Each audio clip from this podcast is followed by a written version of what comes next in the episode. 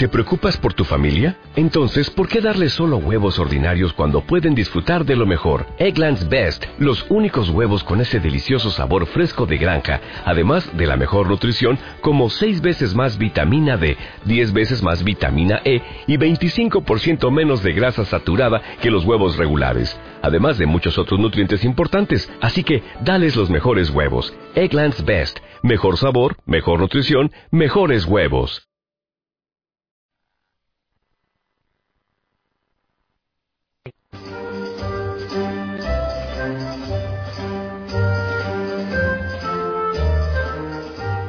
En Onda Cero, La Rosa de los Vientos.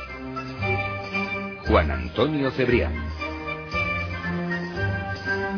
Hola, muy buenas noches y bienvenidos a vuestro programa favorito. Bienvenidos a La Rosa de los Vientos en la sintonía inconfundible de Onda Cero Radio. En este viernes eh, de pasión, este viernes lleno de misterio, lleno de emotividad eh, para el mundo cristiano, vamos a celebrarlo nosotros también, vamos a conmemorar la vida, muerte y resurrección de Jesucristo, uno de los personajes más emblemáticos de toda la historia. Hay un antes y un después, desde luego. Jesucristo es uno de esos personajes clave y esta noche vamos a debatir sobre su figura en torno a la mesa de trabajo que plantea nuestra zona cero. Ahí estarán Jesús Callejo, Carlos Canales, Bruno Cardeñosa, dispuestos a comentar, dispuestos a traer más información sobre algunos aspectos que además han venido comentando en las últimas jornadas. Por ejemplo, esa reconstrucción sobre el rostro de Jesucristo, esa reconstrucción que ha realizado la BBC. Yo no sé si afortunado o desafortunadamente, pero bueno, nuestros especialistas lo comentarán esta noche. Y por supuesto esos aspectos siempre, siempre, siempre eh, clave y puntuales eh, del, mundo de Jesús. Vamos a hablar de sus juicios, vamos a hablar de su vida, vamos a hablar de las fechas significativas, hablaremos de los milagros, de los hechos sobrenaturales, de los prodigios, por supuesto que hablaremos de la sábana santa y de tantas y tantas cosas. Así que bienvenidos con pasión, bienvenidos con fervor a nuestro especial Zona Cero, nuestro monográfico Zona Cero, hoy dedicado por entero a la figura de Jesús. La zona cero.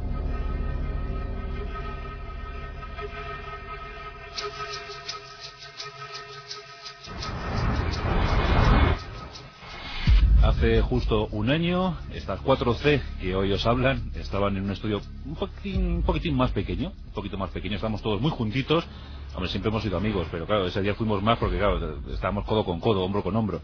Eh, en esta ocasión estamos algo más espaciados, eso no quiere decir que nos hayamos distanciado también, ¿eh? cuidado. Así que vamos a hablar de, Jesucristo en lo que ya podemos considerar como uno de los clásicos de la zona cero. Cada año, pues de alguna manera estamos obligados, y lo hacemos con mucho gusto, a realizar un, especial sobre la figura de, Jesús. Vamos a tener un especial hasta las 4 de la madrugada, estaremos por tanto tres horas, horario especial, tiempo especial, fin de semana, casi fin de Semana Santa, y vamos a, vamos a intentar hacer que lo paséis eh, bien, eh, eso sí, con, siempre con respeto y con admiración hacia una de esas figuras pues eh, sublimes de, nuestra historia. Tenemos a nuestro querido Jesús Callejo. ¿Qué tal? Buenas noches. Hola, buenas noches. Tú como tienes el mismo nombre, pues claro, te presentamos el primero. Por la parte que me toca, ¿no? Sí, bueno, pues aquí estamos Jesús un año después, ¿no? Un año después, efectivamente, después de aquel revuelo que armamos hace un año, ¿no? Sí. Pues nada, vamos a ver, vamos a ver esta vez si la pasión pues sigue siendo tan apasionante, ¿no? Como parece que fue en aquella ocasión y esta vez con datos nuevos. Ha pasado un año y que duda cabe que muchas investigaciones se han llevado a cabo en muchos de los aspectos que tú acabas de mencionar y que iremos poniendo sobre el tapete, sobre la mesa, iremos un poco pues debatiendo y comentando pues todo aquello ¿no? que, nos parece, porque la verdad hay, que, hay muchas cosas, mucha polémica, como siempre pasa alrededor de la figura de Jesús. Yo creo que eso es eh, lo interesante, lo bonito, ¿no? Es uno de esos temas que nunca pasarán de moda, porque es una figura emblemática y con independencia de que la gente crea o no crea en ella, después hablaremos de su realidad histórica, el hecho es que a nadie deje indiferente. Por lo tanto, yo creo que si se aborda de una forma respetuosa, y eso se da por hecho, pues eh, tiene que, apasionar, porque para eso estamos en el de pasión. Mm, así es. ¿Qué tal, Carlos Canales? Muy buenas noches. Hola, buenas noches. Qué curioso, Carlos, eh, más de dos mil años han, pasado, dicen, la historia más grande jamás contada, como decía el cine, ¿no? Eh, y es una, a lo mejor una de las historias pues eh, también más controvertida, siempre más debatida a lo largo de, los siglos. ¿no? Tiene que serlo, pero por una razón evidente. Guste o no guste, mm, Jesucristo es la figura más importante de la historia de la humanidad. Así es. Y lo es independientemente de que se crea que es el Hijo de Dios o que no se crea en ello, por la trascendencia que ha tenido en la sociedad, en la cultura y en la religión. Eso es indiscutible. Lo ha marcado todo. Claro, eso es, un, desabrumador. Entonces es algo que no, no ofrece lugar a dudas. Y el hecho, además, añadido, de que haya sido mm, sociedades cristianas, al fin y al cabo, como podría ser la occidental o, la heredera ortodoxa rusa, los que a la larga y a la postre han dominado en cierto modo y han impuesto sus costumbres y su cultura alrededor del mundo, pues eh, ha hecho hincapié aún más en el poder y la fuerza que ha tenido el cristianismo. Mm. Es posible, y supongo que saldrá en el debate, que en parte el mensaje de Jesús no haya sido cumplido, por no decir en su totalidad. Pero el hecho cierto es que independientemente de eso, lo que dejó detrás, y eso que dejó detrás es la institución ahora mismo viva más antigua del mundo, la Iglesia, pues lo cierto es que ha marcado de una manera decisiva la historia de la humanidad, para bien o para mal. Está claro que el mensaje que dejó Jesús eh, nos hemos esforzado a lo largo de los siglos por no cumplirlo, ¿no? Bueno, eso cuando después de la batalla del Puente Milvio, cuando Constantino se convierte al cristianismo, alguien dijo muy sagazmente dentro del bando derrotado que los cristianos no podían ser vencidos ni exterminados, porque los exterminadores eran cristianos también. Eran cristianos también. Pues eso yo creo que, resume muchas cosas, Carlos. ¿Qué tal, Bruno Cardeñosa? Muy buenas noches. Hola, buenas noches. Pues mira, Bruno, un, año después, eh, dos mil y pico años después, y todavía hay novedades sobre, sobre Jesús, ¿verdad? Cada año hay alguna novedad. Claro, por lo que decía Jesús también, Jesús Callejo.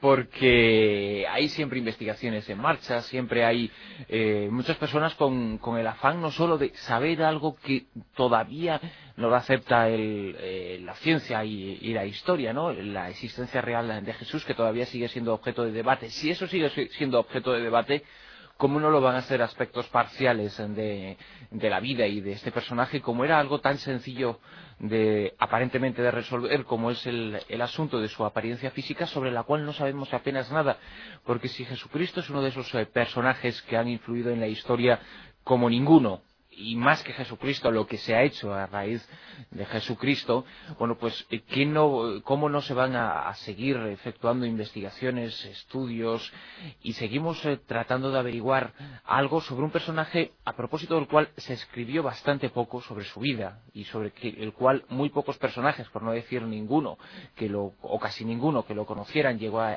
escribir algunas palabras sobre él, pero sin embargo tenemos una serie de testimonios y una serie de pequeñas evidencias y de, y de documentos de todo tipo que nos hacen proseguir una investigación que es apasionante.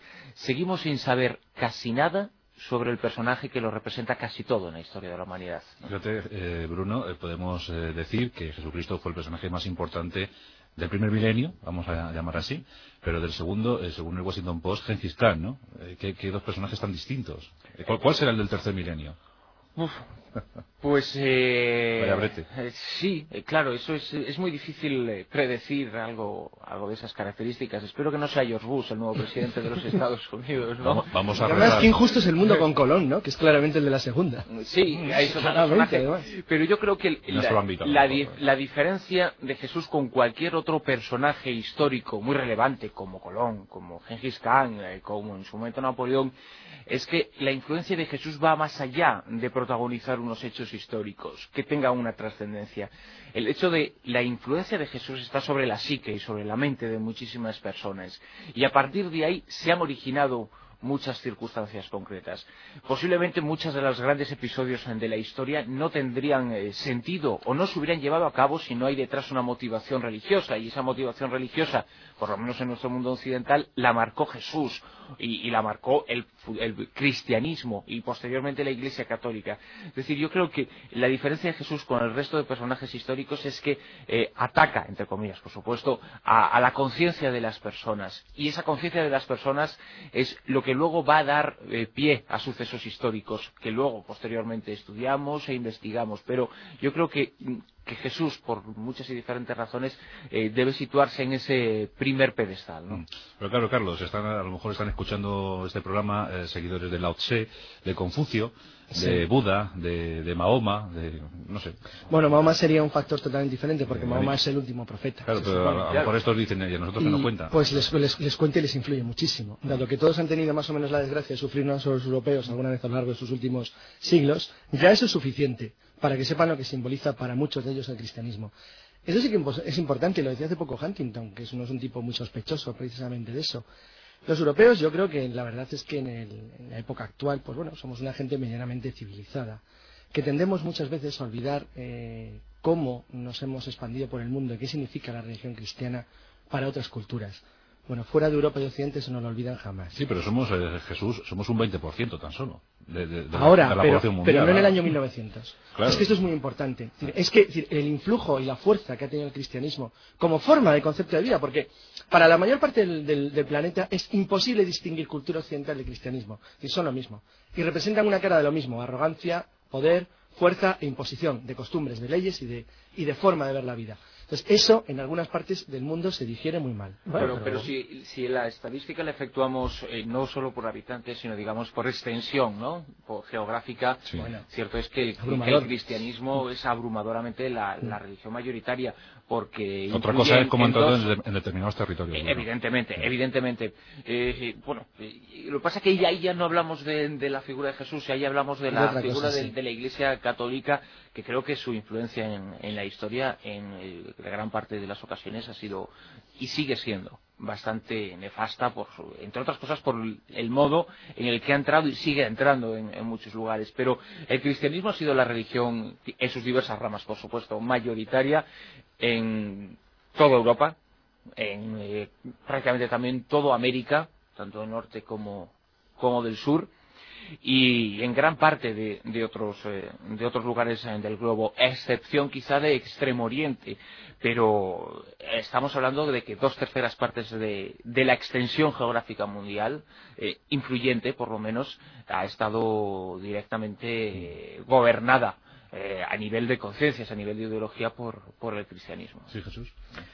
No, comentaba un poco al hilo de lo que decía Carlos, de esa arrogancia y esa, un poco de esa miopía que tenemos Sí. a la hora de enfocar las figuras históricas. Entonces yo creo que también es arrogante decir que Jesucristo es la figura más importante de la historia de la humanidad, porque es cierto que es una de las figuras más importantes, pero decir la más importante creo que caemos en el mismo error que puede caer pues eh, un Mm. confucianista si dice que es Confucio o Un momentano. No, pero yo Claro, aquí hablo de la trascendencia sobre el planeta. Es que Claro. es devastadora, es que no hay pero- comparación. Pero aún así, yo pienso que es una de las grandes figuras. Pero cuando miras los distintos avatares, los distintos profetas que tienen que llegar, todas las religiones te están hablando de que tiene que continuar alguien después de- del suyo, ¿no? Después de Jesucristo tiene que llegar el gran Mesías, de- para los musulmanes es el gran Mahdi, y para los tibetanos ocurre lo mismo, que es Maitreya, etcétera, etcétera. Es decir, todos están incardinados en las mismas circunstancias. Y visto desde esta globalidad, Jesucristo es uno más dentro de todas las revelaciones mesiánicas que ha habido en la historia de la humanidad, Este porque cumplía el mismo papel. Pero yo creo que a Jesucristo le diferencia eh, una cuestión importante sobre otra. Es que si repasamos esos hechos históricos, seguramente, y nos damos cuenta, por ejemplo, que los eh, soldados que desembarcaron en Romandía, en Normandía, pues iban antes eh, con sus eh, crucifijos y implorando a, a Jesús. El piloto del Enola Gay hacía exactamente lo mismo. Cada episodio histórico importante ha estado motivado o relacionado en, la conciencia de las personas que los han llevado a cabo con la figura de Jesús en sus diferentes interpretaciones, en sus diferentes acepciones, no en la figura histórica, sino en la figura religiosa, en la figura filosófica, entre comillas, que ha representado Jesús. Y creo que eh, esa importancia quizá no se eh, no la podemos establecer en todos los otros grandes profetas. Ojo, que sí que tienes absolutamente estamos toda la no razón. estamos al decir que- confundiendo. que- que podemos cometer cierto provincianismo. Bruno, ¿no? no estamos En- en eso. confundiendo lo que es la figura de Jesús Con el cristianismo. con el sí. cristianismo. sí, sí. Claro. Que es así, tiene influencia, ya sabemos lo que ha ocurrido en la Iglesia como institución y hasta dónde ha llegado. En Normandía de- desembarcaban los soldados con, pensando que Dios estaba con ellos, justo lo mismo que pensaban los alemanes, ¿eh? ¿no? Le daban en su cinturón, Dios está con nosotros. Dos Claro, cosas claro. distintas. Estamos hablando de la influencia del cristianismo sin ninguna duda. Ahí está y sigue permaneciendo. Para bien y para mal. Tiene sus luces y sus sombras.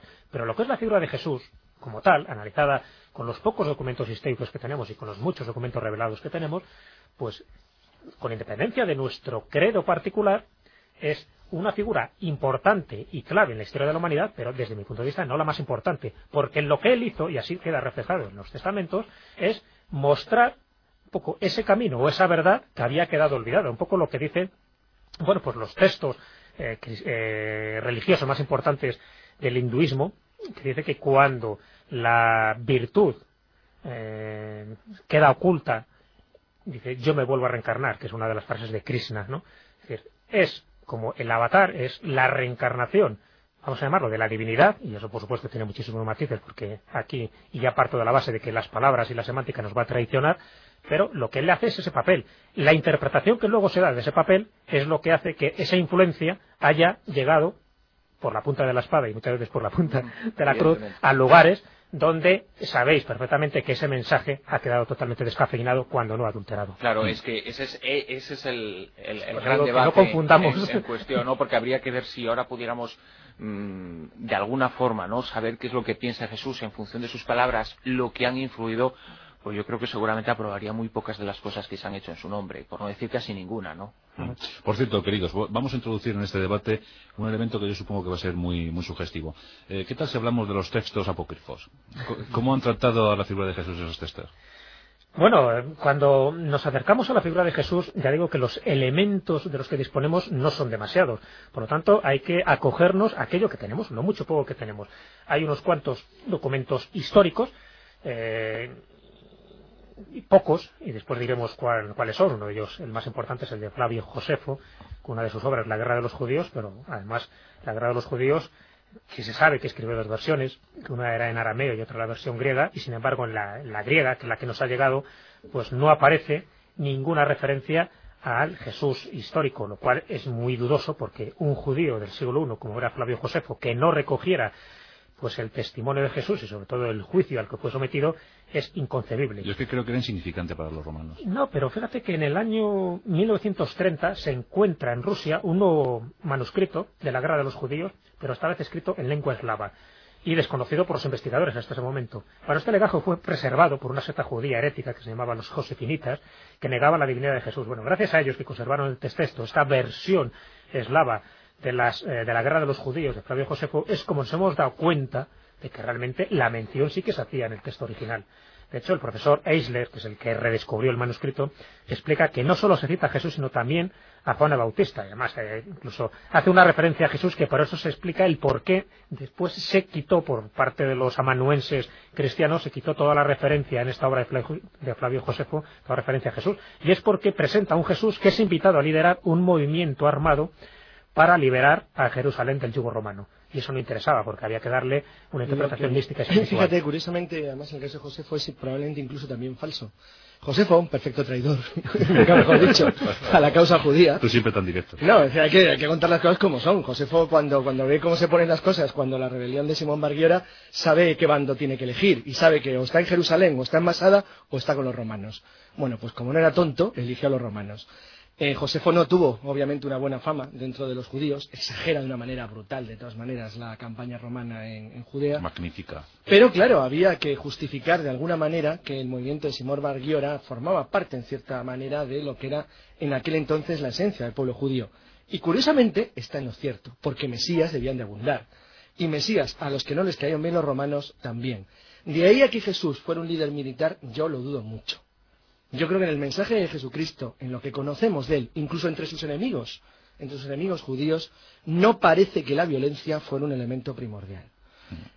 ¿Que se consideraba o le consideraban sus seguidores lo que ha dicho la tradición, un Mesías? Pues parece evidente que sí. ¿Que ese Mesías no era el rey David reencarnado que iba por la fuerza de las armas a echar a los romanos? Pues parece que también.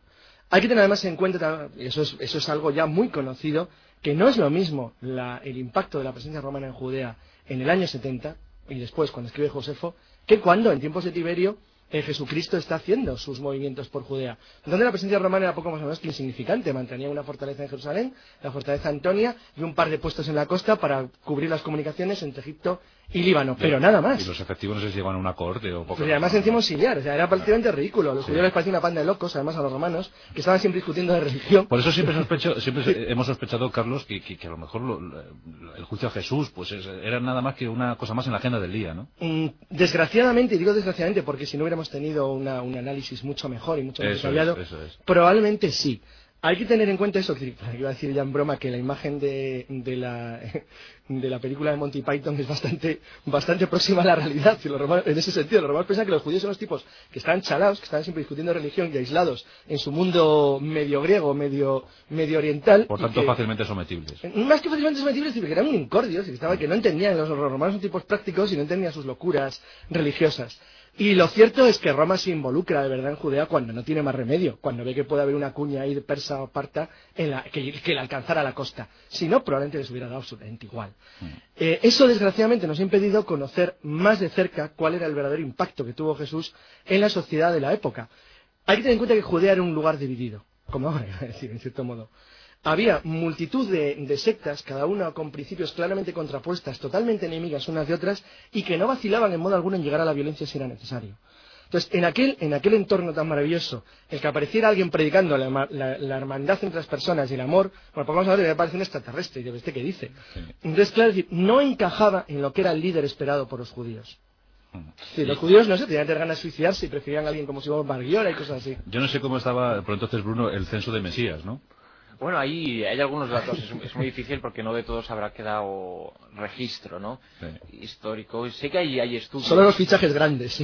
hay, hay estudios que hablan de que solo en, ese siglo que precedió a, la llegada de, Jesús, que tuviera una importancia y una relevancia y de la cual exista una mínima constancia de que existieron aproximadamente unos 40 unos 40. Con sus eh, núcleos de seguidores, con su influencia sobre determinado grupo de población, aunque bueno, habrá muchas otras eh, muchas otras pistas para seguramente engrandecer al máximo ese, ese número de, de Mesías. Lo que ocurre que por, por alguna razón eh, Jesús parece que pudo haber, y si no fue un, entre comillas, un, terrorista, como, como, se ha especulado, sí un celote, sí que probablemente se ganó la simpatía también de los más radicales, se pudo aunar un poco todas las, tendencias en esa lucha contra lo que era el, yugo romano. Y al eh, aunar, todas, eh, mm, aunar todas esas diferencias eh, ideológicas que tenían en el fondo un mismo objetivo, quizá en eso estribó el éxito de Jesús y quizá en eso estribó el hecho de que, por ejemplo, entre sus eh, discípulos y sus seguidores hubiera un espectro tan diferente de personajes como, el que encontramos. fue algo así como un aglutinador de, lo que mucha gente esperaba en aquella época.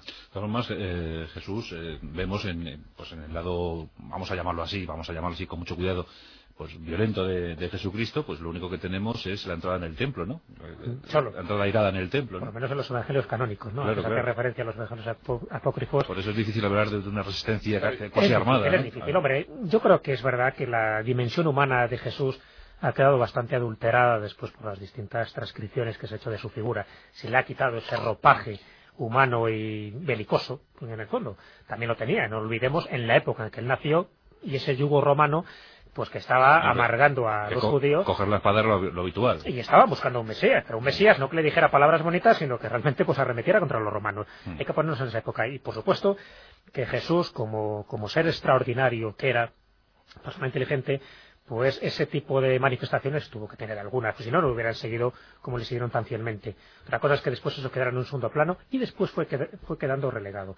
Pero en los evangelios apócrifos, sin embargo, en algunos sí que se remarca ese otro aspecto que después han querido pues, borrar, ¿no? En, sobre todo los, los, primeros cronistas cristianos. Jesús, ¿el, pecado que cometen los apócrifos es a lo mejor humanizar en exceso el personaje? En algunos casos sí. En algunos casos los apócrifos cuentan estupideces supinas que son tan incoherentes que por supuesto no se sostienen, ¿no? Pero claro, cuando hablamos de apócrifos son muchos apócrifos. Estamos hablando de cientos de ellos que se llegaron a, enumerar en un principio. Explícanos, Jesús, en 30 segundos qué es apócrifo. Bueno, apócrifo es libro secreto, es un poco lo que significa la, palabra. No autorizado.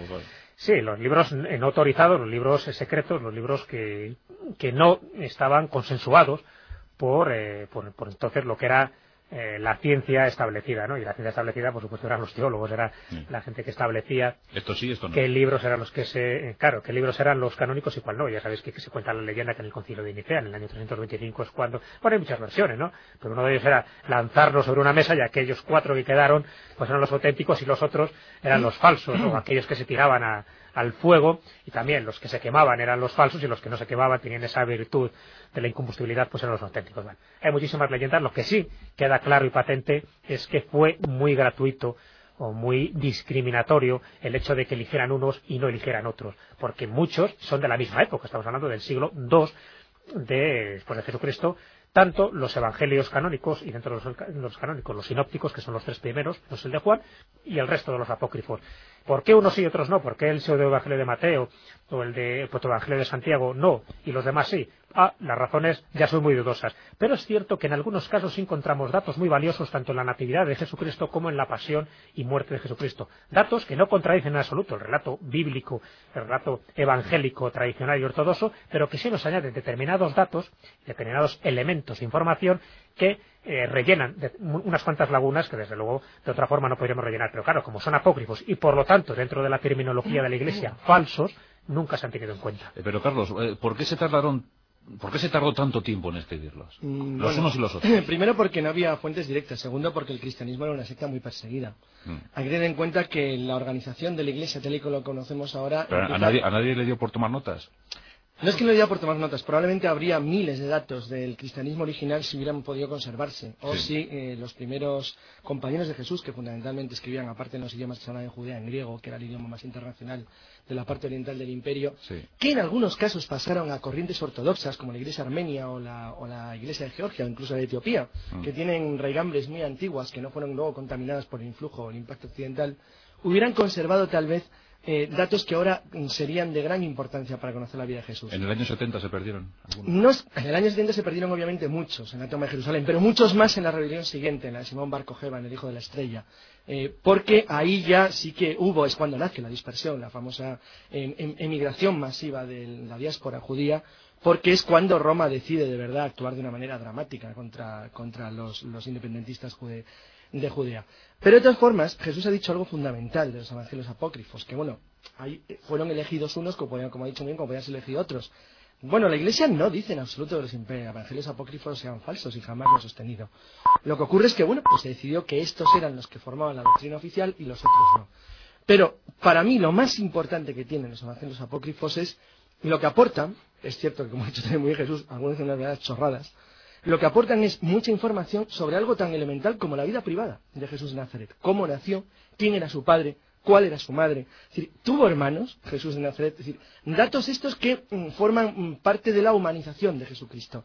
El Jesús de los algunos de los evangelios apócrifos es mucho más humano que el Jesús de los evangelios oficiales. Mucho más humano no en el sentido humanista, de bondad, de amistad, de amor, sino en el sentido de que se le dota de una vida mucho más propia de lo que sería un ser humano. Por ejemplo, se casó con María Magdalena, tuvo hijos. ¿Qué fue de sus hermanos? ¿Hay descendencia de Jesucristo sobre la que luego se generó un gigantesco mito en la Edad Media? Mito que en ciertos eh, grupos ocultistas todavía pervive. ¿Sobrevivió a la cruz? Eh, eh, bueno, si sobrevivió a la cruz ya no sería los evangelios apócrifos, es que se carga las bases del cristianismo. Claro, claro. A lo mejor es que documentos demasiado. Es decir, vamos a ver, si hay algo que sostiene el cristianismo es que, primero, no murió y segundo, eh, además de no morir, desapareció de entre nosotros.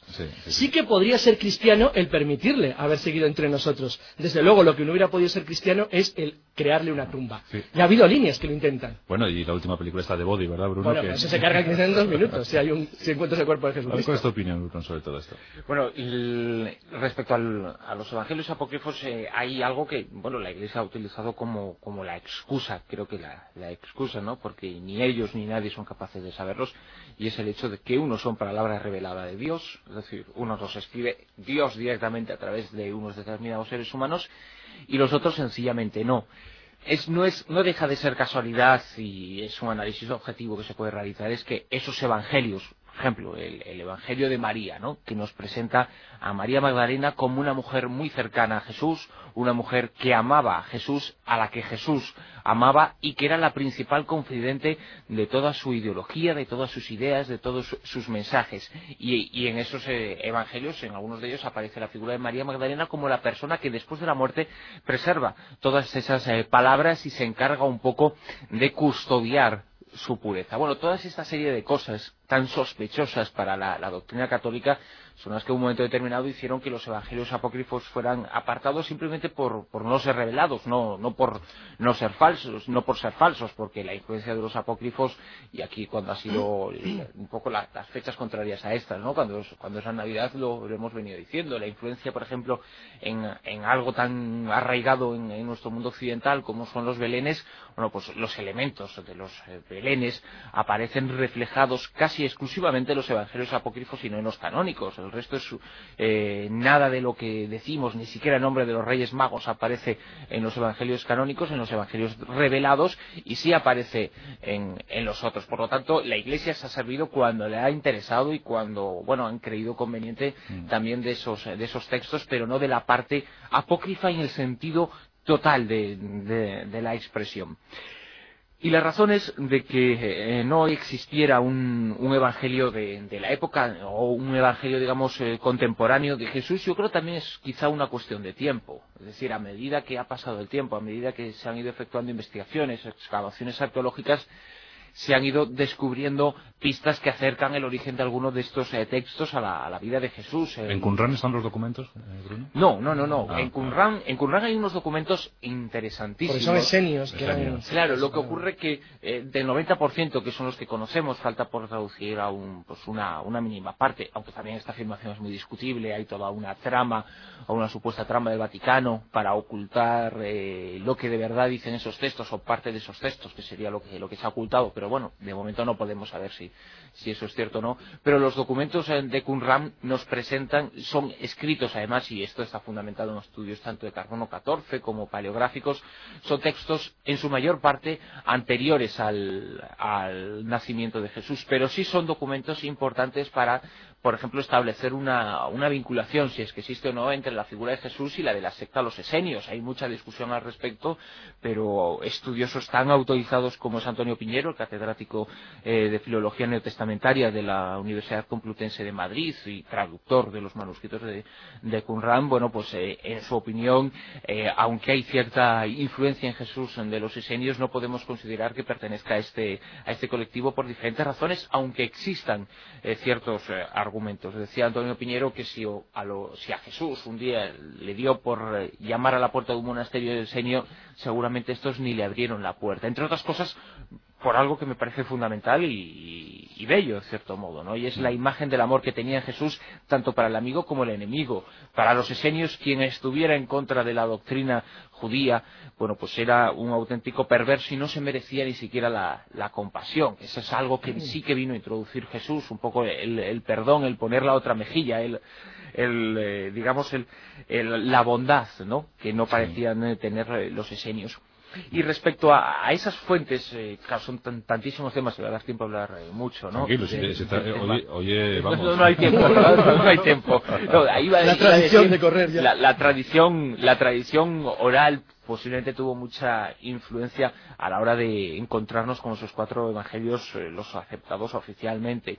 Pero hay otras investigaciones eh, que hablan de una fuente común de, de conocimiento, de, de información, como es ese famoso documento Q, y además de otros posibles documentos que se hablan que pudieron ser un poco el, el origen de, de los evangelios conocidos. Pero sí que hay evidencias arqueológicas cada vez más que nos remiten a que alguno de los evangelios en concreto, eh, el de Mateo, casi es, algunos fragmentos que se han encontrado, algunos papiros de, de, estes- de estos textos, son casi de la misma época de Jesús y probablemente su autor, en el caso de Mateo, que nos presenta dentro de los canónicos, no deja de ser curioso, la parte más humana de Jesús, el Jesús más humano, pues precisamente parece ser que este en contra de lo que se creía, se pensaba que era el de Marcos, es el primero de los evangelios. Según el papiro Magdalena. Me está Antonio Piñero, ahora mismo estaba haciendo memoria con- conforme lo contaba Bruno, y efectivamente, eh, Antonio Piñero, su primera intervención en, en los medios fue en la zona cero, Jesús.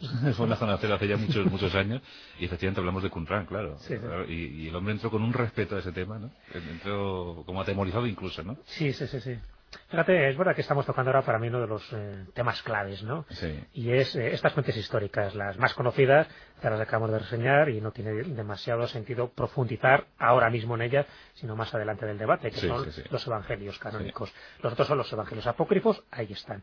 Y después las otras fuentes serían los manuscritos del Mar Muerto, o los rollos del Mar Muerto, que aportan poca información de la época de Jesús, sencillamente porque prácticamente el 90% de todos los documentos que se han podido recuperar pues tratan de aspectos del siglo I, II y III antes de Cristo, pero después hay otros documentos menos conocidos, pero para mí sumamente reveladores. A ver, a ver. Uno de ellos son los eh, evangelios gnósticos de Nag Hammadi, aquellos que se descubrieron en diciembre de 1945 y que aportan una versión de Jesucristo totalmente herética pero fascinante, que es el gnosticismo. Y después dos cosas, para no desviarnos mucho, después si queréis hablamos de los gnósticos, dos cosas que ya ha apuntado Bruno y que me parecen digo, bastante interesantes. Uno de ellos es el famoso documento Q, Q de Kell, una palabra alemana que significa fuente, donde aparentemente se basaron eh, pues tanto el que se considera hasta el momento el evangelio más antiguo, que es el de San Marcos, escrito más o menos sobre entre el año 64 y el 70, porque no habla para nada de la destrucción de Jerusalén por parte de Tito, y por lo tanto se supone que es anterior al año 70. Y hasta ese momento se considera el más antiguo. Bueno, pues tanto el de Marcos como el de Lucas aparecen unas versiones muy similares que se pensaban que tenían que haber eh, suministrado de una fuente anterior. Y esa fuente anterior era este documento o fuente Q, curiosísima, pero que serían los dichos, serían como las palabras que pronunció Jesucristo y que después fueron incorporadas en los respectivos evangelios. Pero respecto al papiro Magdalena, algo que es una, una de las últimas investigaciones que se ha hecho, un papiro que recogió un reverendo inglés, el Luso, eh, en 1901 y que después depositó en la biblioteca del Colegio de la, de la, Magdalena en Oxford, de ahí que se llama el papiro Magdalena, y son pequeños, tres pequeños fragmentos de papiro pero pertenecientes al Evangelio de San Mateo. Hasta ese momento había quedado relegado en este colegio de la Magdalena, pensando pues que eso, que formaba parte de San Mateo y del siglo II como estaba datado, hasta que llega un investigador alemán, Carsten Peter Tiede, y por una serie de técnicas personales, sobre todo, bueno, pues eh, lo que hace es comparar el tipo de escritura empleada con otras de la época y determina que qué va, que no es del siglo II, es del siglo I. Mm. ¿Qué supone todo esto? Pues sencillamente que el que lo escribió fuera Mateo, fuera algún discípulo de Mateo, era coetáneo de la, en la vida de Jerusalén, de, perdón, de Nazaret, de Jesús de Nazaret, y por lo tanto contó las cosas que él presenció eh, en primera persona como testigo.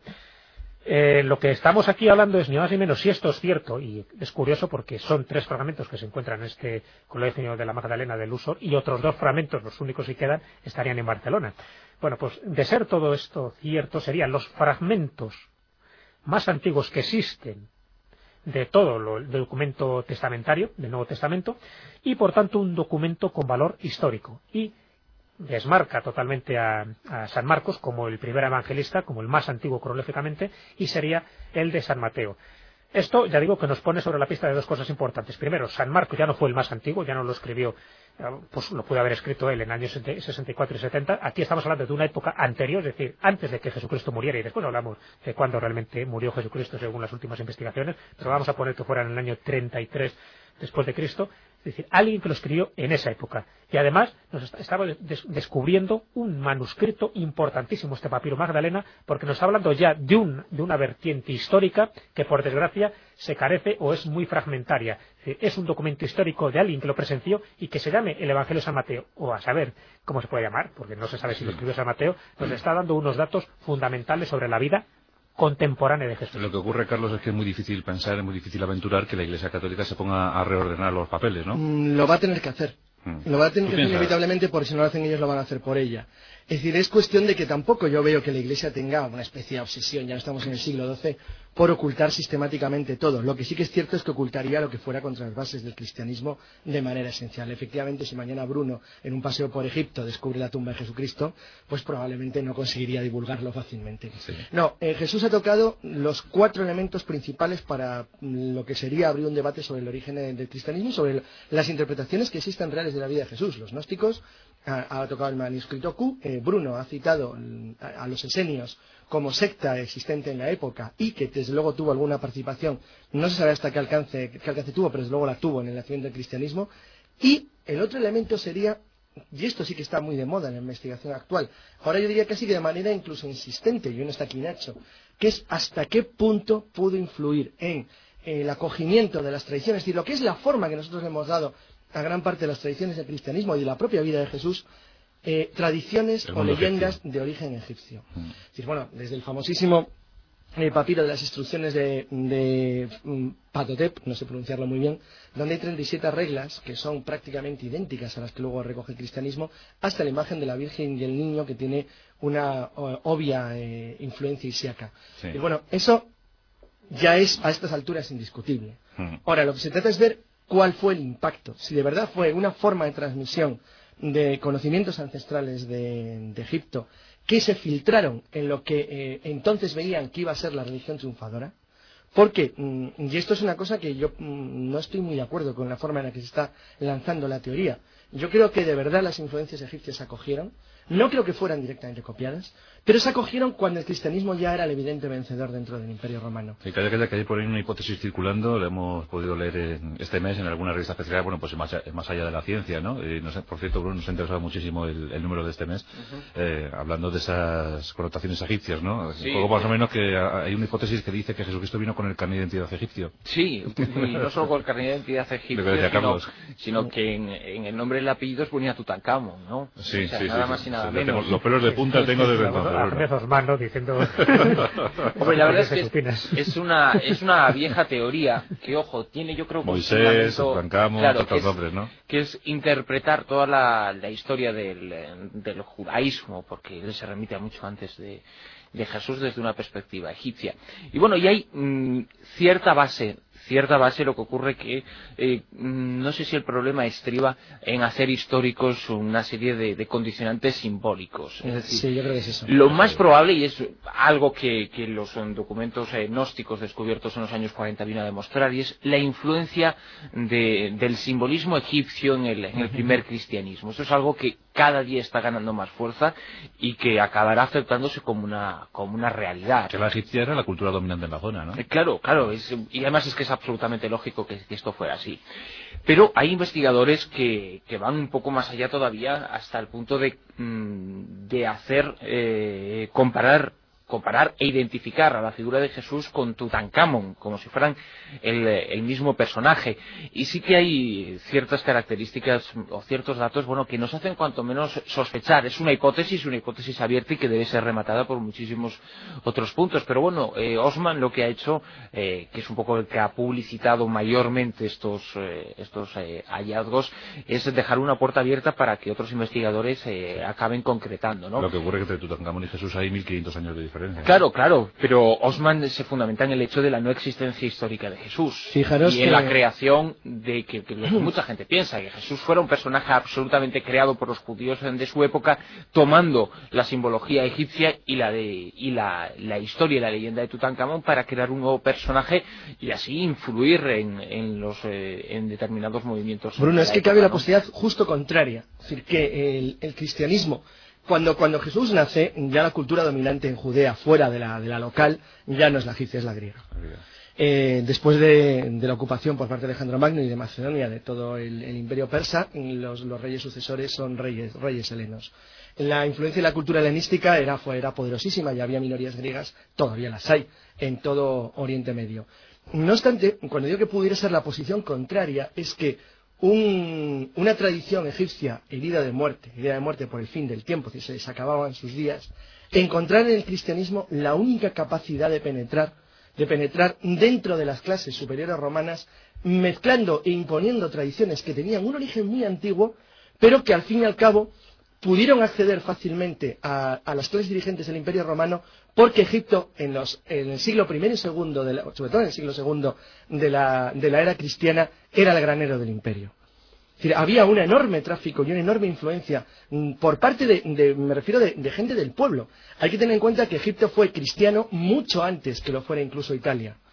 Eh, esa forma de influencia fue la única posibilidad que tuvieron algunas tradiciones viejas egipcias de no perderse decir, es algo parecido a lo que ocurrió con las tradiciones germánicas y el árbol de Navidad. Es decir, cuando aquello se moría, nosotros ahora ponemos árboles en las casas. Pero el error que comete Ahmed Osman, que es el que difunde toda esta teoría y algunos como él, la existencia. me parece totalmente descabellada, pero por una razón de ser. No tanto ya por la cantidad de años que pasan desde una figura histórica a otra figura histórica, sino porque es el clásico personaje que tiene una teoría ya predeterminada, parte de la base de que Jesús no existió y por lo tanto hay que buscar a alguien que asuma un poco ese simbolismo. Y, esas a tirar de la y entonces empieza a decir, bueno, pues ¿quién es el que tiene más o menos así cierto, cierto protagonismo en la historia?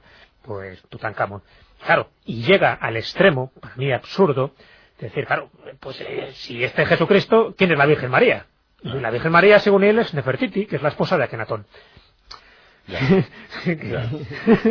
Es que va, va muy cogido por los pelos. Claro, y, pero bueno, y así continuamente. Yo creo de todas formas que sí que hay que hay que hay ciertos hechos y ciertos son datos que revela Osman que a mí sí me parecen realmente inquietantes. Bueno, El tirando, hecho del, de que, del ejemplo- monoteísmo, ¿no? Pues, No, pero por ejemplo, el nombre que se le da en algunos apócrifos a, a Jesús, ¿no? Que es Pantera, que en egipcio significa hijo del dios Ra. O sea, es, es, es una, una similitud cuanto menos sospechosa. O el hecho de que... Jesús eh, o, Josué. Claro, bueno, es, entraríamos ya en la, en la denominación, pero, pero evidentemente y saber cuál era el nombre exacto de Jesús, que parece que podía ser cualquiera parecido a Jesús menos Jesús, ¿no? De- pero bueno, tenemos que meter en la raíz etimológica de la palabra. Él lo identifica, por supuesto, a, a estos eh, personajes, a uno con, con otro, ¿no?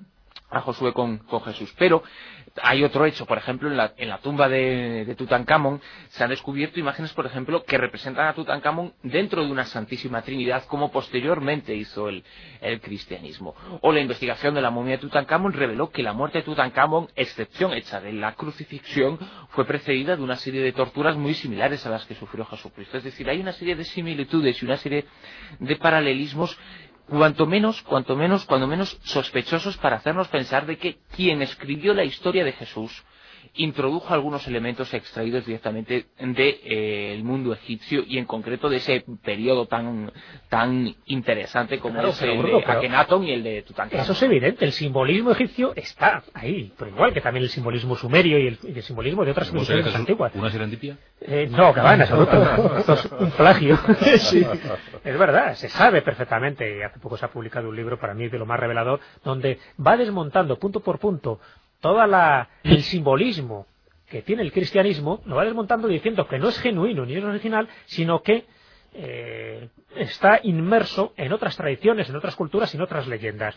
Y en la egipcia, desde luego. Pero es que eh, solo te voy a poner un ejemplo, os voy a poner un ejemplo que es muy evidente. Cuando aparece Isis, eso no falta solo ir a un museo donde aparezcan representaciones egipcias, de a Isis eh, sentada y en su regazo a Horus. Bueno, es perfectamente la imagen iconográfica de la Virgen María con el niño Jesús.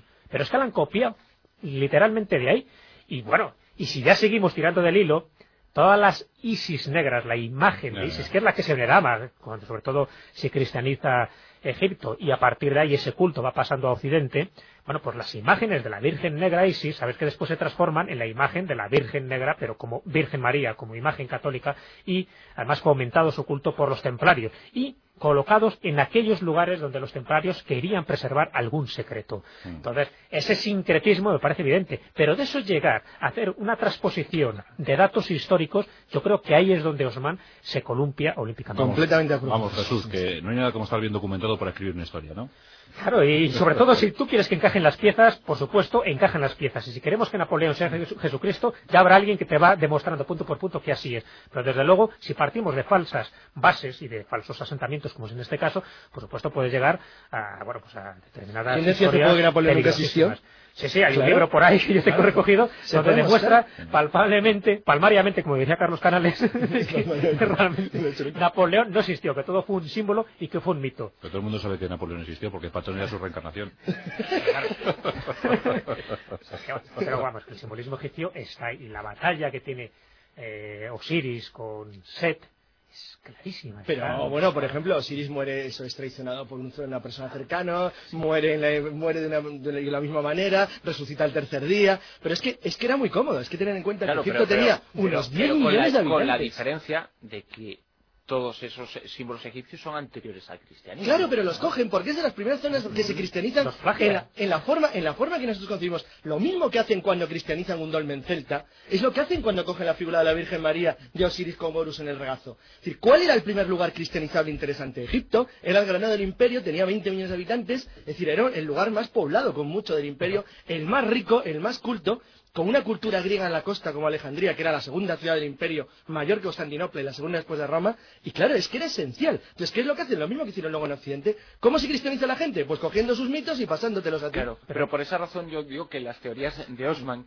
quizá son perfectas en su argumentación y absolutamente erradas en sus conclusiones. Exacto. pero sí llega a, a plantear una serie de hechos que, ojo, que si planteamos esto que estamos diciendo ahora hace 30 años, y, la- y- y los No lo hechos eran los mismos. No, no estaría planteado, no te preocupes. Pues, eh, es decir, que algo sí estamos avanzando en comprender un. un No, sí es el de mismo eso. razonamiento de por qué se ha buscado el 25 de diciembre como la fecha del natalicio de. Jesús, cuando se sabe perfectamente que no nació. ¿Por qué el 25 de diciembre? Porque ¿Cuál? ahí es cuando nacen todos los dioses solares, todos los dioses instructores de todas las culturas. Eso está bien, Jesús, y nos sirve para plantear la siguiente cuestión. Eh, ¿Cuándo nació Jesús? ¿Cuántos años tenía en el año 33?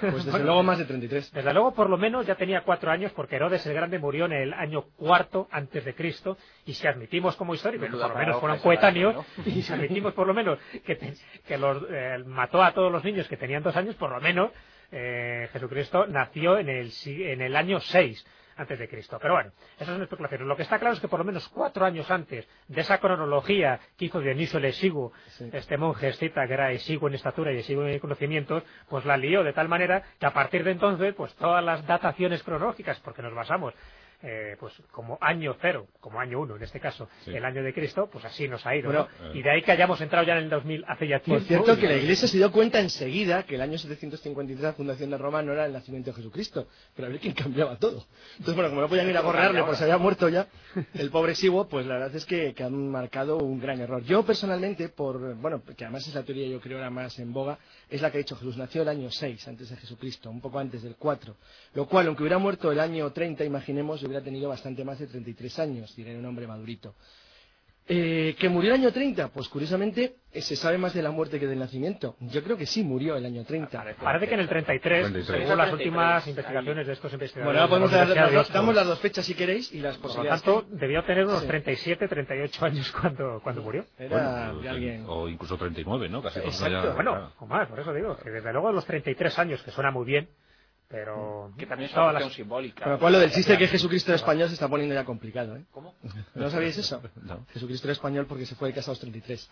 Ya a los 40 la cosa es un poco fuerte. Sí parece, sí parece que rozaba esa, esa cuarentena, ¿verdad, Bruno? Sí, sí, sí, parece que era una persona que además eh, en, un- en una época en la cual el- la esperanza de vida debía estar entre los 50, 55 años, no nos presenta la imagen de, de una persona que ahora identificaríamos con alguien entre los 35 y, y los 40. Di, no es el de Hollywood, dilo ya, No, no, en, en absoluto, no es la imagen de esa persona joven, porque Hollywood, entre otras cosas, nos presenta lleno de ancianos de 90 años el pueblo judío y eso no debía ser una, No. una tónica muy habitual en, en aquella época, ¿no? Hollywood ha idealizado en exceso, ¿no? La- Bueno, yo creo que Hollywood ha sido bien poco arriesgado en sus eh, planteamientos, ¿no? Ni siquiera Scorsese tuvo más valor que el recurrir a, a una imaginación de Jesús para hacerlo relacionarse eh, carnalmente con... Bueno, con tuvo valor Magdalena. adaptar cinematográficamente Claro. la última tentación de Pero- Kazantzakis cuando pero- estabas comulgado. Claro, pero lo, lo quiso hacer como una imaginación, eh, como esa última sí. tentación y no como algo que le hubiera ocurrido en realidad, como muchas investigaciones. Yo creo que la, la imagen que, que de Jesús eh, se ha dado en, en el cine y en Hollywood, creo que, bueno, no es nada atrevida ni nada arriesgada, ¿no? Mm. Eh, yo espero que algún día ese viejo proyecto, eh, que me consta que, que existió en su momento, de llevar al, al cine la obra de Juan José Benítez Caballo de Troya, se lleve a cabo porque, bueno, si es un viejo proyecto de Steven Spielberg, bueno, pues que se lleve a cabo para, para por fin, eh, ofrecer una visión arriesgada y documentada históricamente, porque lo, bueno, lo de la película de William Dafoe, pues no, no era más que, que eso, que, que una película sin... O sea que Juanjo tiene que terminar tres libros todavía. Sí, lo que ocurre es que yo me contentaría con que se llevara el uno, que un poco es la fun- lo fundamental, que es lo que tradicionalmente se ha llevado al, al cine, que es, digamos, eh, la que refleja los últimos días de vida de Jesús, que es lo que se ha querido reflejar fundamentalmente en, en las otras películas, y que se nos presente a una imagen, pues, eh, mucho más, eh, quizá de acorde a la realidad de lo que era Jesús, a lo que nos ha pintado Hollywood como la, la imagen cándida de ese personaje, que yo no creo en absoluto que fuera un tipo cándido, que sea bondadoso no quiere decir que fuera cándido. Han sido muchísimas películas las que han llevado al cine la vida de, de Jesús. Tenía eh, Carlos tenía una anécdota pues de estas eh, divertidas, Ah, sí, ¿no? bueno. Eh, que puede venir muy Voy bien a para- contar para dos esta hora, totalmente sí. contrapuestas. Sí. Es que Franco Cefirelli, cuando estaba rodando la película Jesús Nazaret, le, le dijo al productor norteamericano, Lew Gray, eh, pues estaban discutiendo, entonces le estaban hablando sobre, y le dijo de repente, ¿12? Dijo Lew Gray, ¿12? ¿Para qué necesita 12? Con que el presupuesto que tenemos lo podemos hacer con 6. Por supuesto, Lew Gray, que era el productor estreñeco, se refería a los apóstoles. Y la contraria es de Samuel Goldwyn, y la verdad es que es realmente divertida. Samuel Goldwyn estaba, estaba filmando la última cena, entonces entró donde se estaba filmando eh, y vio que de repente había solamente 12 asientos, solamente 12 asientos. Y le preguntó al, director de artístico, bueno, bueno, ¿por qué solamente dos? ¿Por qué solamente dos? ¿Por qué solamente 12? Y dice, bueno, pues porque es lo que dice el número original. Y le contestó, Jesucristo era un hombre hecho a sí mismo, así que salga y busque miles. bueno, pues en, nuestro monográfico especial, nuestra tertulia 4C, hablando sobre estos asuntos que tanto nos, nos apasionan. Fijaos que ya hemos consumido la primera hora de tiempo. Eh, yo creo, hombre, eh, Jesús, el prólogo ha estado bien. Si me dejas solo una pequeña notita, ya que estamos hablando de la última cena y de los doce, sabéis que la superstición esta de que no se pueden sentar trece en una mesa, procede de ahí precisamente. De la última cena, de que alguien por ahí eh, traicionó y el ser trece da mala suerte, ¿no? Y además el que sea viernes 13 también es por la fecha en que crucifican a Jesucristo. O sea, que el origen de esta superstición es claramente cristiana. Bueno, bueno, pues... Y anglosajona. Pues sí, ahí, ahí queda. Hombre, a Leonardo le dio mucha suerte en la última cena, ¿eh? Hombre, que le dio suerte. Además, os fijáis eh, en el cuadro de Leonardo cómo está el salero. Joder, pues no. Jesús, se ha caído. se ha invertido. Es decir, se ha derramado la sal. Esas son las cosas de, Jesús Callejo. Que... Lo que mira Jesús cuando va a un museo. Es increíble. A, don Jesús le sueltan en, la gran pirámide y tardará mucho, ¿eh? pero saldrá con el enigma resuelto. Hará la momia. Me ha costado, pero la momia voló. la momia voló. Bueno, ahora un tiempo para la información, nos ponemos al tanto de, la actualidad, nuestros compañeros de los, servicios informativos nos cuentan lo que ha ocurrido en España y el resto del mundo, y después seguimos, seguimos con este asunto que tanto nos, interesa. Estamos hablando sobre la vida, la obra, los milagros, la muerte de, de Jesucristo, y hay muchos asuntos todavía por abordar. Tenemos que hablar de fechas, tenemos que hablar de rostros, tenemos que hablar de milagros, hay que hablar de juicios, hay que hablar de sábanas santas, en fin, que tenemos muchas cosas que ofrecer. Espero que estéis ahí, que estéis disfrutando como nosotros lo hacemos, aquí como siempre en vuestra querida Rosa de los Vientos, como siempre en Onda Cero Radio.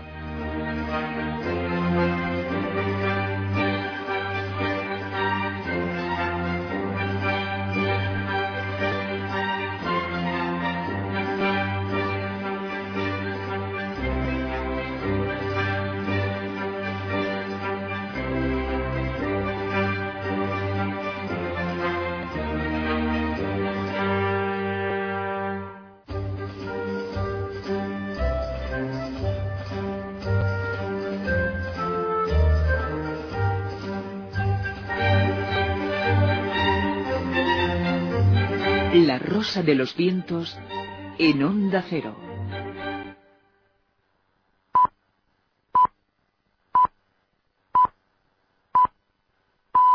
Son las dos, la una en Canarias. Onda Cero. Noticias. Buenas noches. El Papa Juan Pablo II no ha podido en el primer Vía Crucis del milenio seguir toda la procesión del Viernes Santo. Sus limitaciones físicas no le han permitido seguir la marcha que ha recorrido el Coliseo Romano en su interior. A pesar de esta circunstancia, el pontífice sí se ha podido unir a las dos últimas estaciones, portando la última la cruz. Más de 50.000 personas han orado junto al Papa por la unidad de los cristianos y los judíos.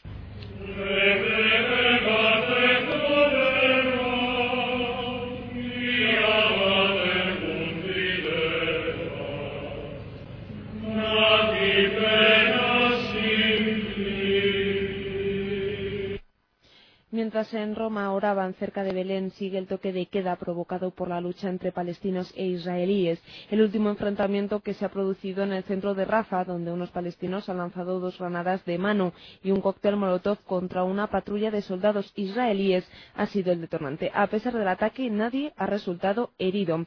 Y en Crónica Política seguimos pendientes de la decisión del fiscal general del Estado, Jesús Cardenal, de investigar el origen y los responsables de la elaboración del llamado carné vasco. El Gobierno, a través del ministro de la Presidencia, Juan José Lucas, se ha alabado esta posición. Según Lucas, este paso trata de garantizar el cumplimiento de la legalidad y legitimidad de los comicios vascos. Y en esa defensa de la legalidad hace muy bien el fiscal general del Estado de exigir que se cumplan todos y cada uno de los requisitos de legitimidad y de legalidad de las personas que vayan a votar y del uso de esa identificación a través de los procedimientos que el Estado de Derecho pone en manos de los ciudadanos. Por consiguiente, que el fiscal general del Estado exija el cumplimiento de la ley es la primera de sus obligaciones y por consiguiente merece el respeto al Poder Ejecutivo.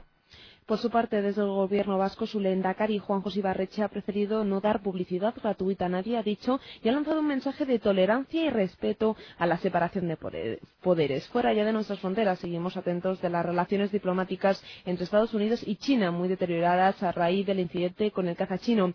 Mientras China sigue investigando el avión y no piensa en el futuro del aparato, la tripulación ya está de viaje hacia Washington, donde les esperan sus familiares. El presidente de Estados Unidos, George Bush, sigue afirmando que el avión americano no provocó el accidente en el que desapareció un piloto chino.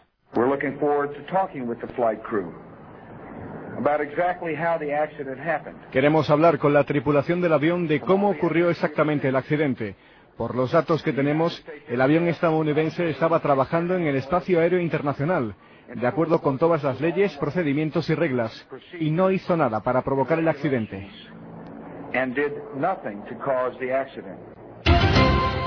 Y seguimos pendientes del estado de salud de Slobodan Milosevic, el expresidente yugoslavo, después de pasar dos días hospitalizado por problemas coronarios, ha vuelto ya a la cárcel. El Partido Socialista, al que él pertenece, ha asegurado esta noche que Milosevic se encuentra mucho peor que cuando ingresó y que debería volver al hospital. De momento esto es todo. La información vuelve aquí, a la sintonía de Onda Cero, cuando sean las tres, las dos en Canarias. Más noticias en ondacero.es.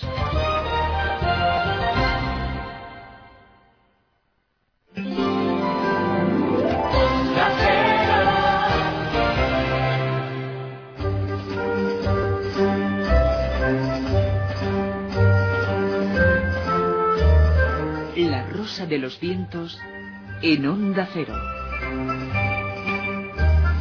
Gracias a todos por estar ahí disfrutando del viernes. Hemos dejado atrás el Viernes Santo, pero estamos aquí disfrutando de él en nuestra Rosa de los Vientos, conversando sobre los asuntos que tanto nos mueven, que tanto nos apasionan. Hoy los misterios de la pasión, los misterios que rodean a la figura más carismática del cristianismo, la figura de Jesucristo. Hemos comentado muchos aspectos ya en la primera hora con Bruno Cardeñosa, Jesús Callejo, Carlos Canales y estamos dispuestos a afrontar nuevos retos.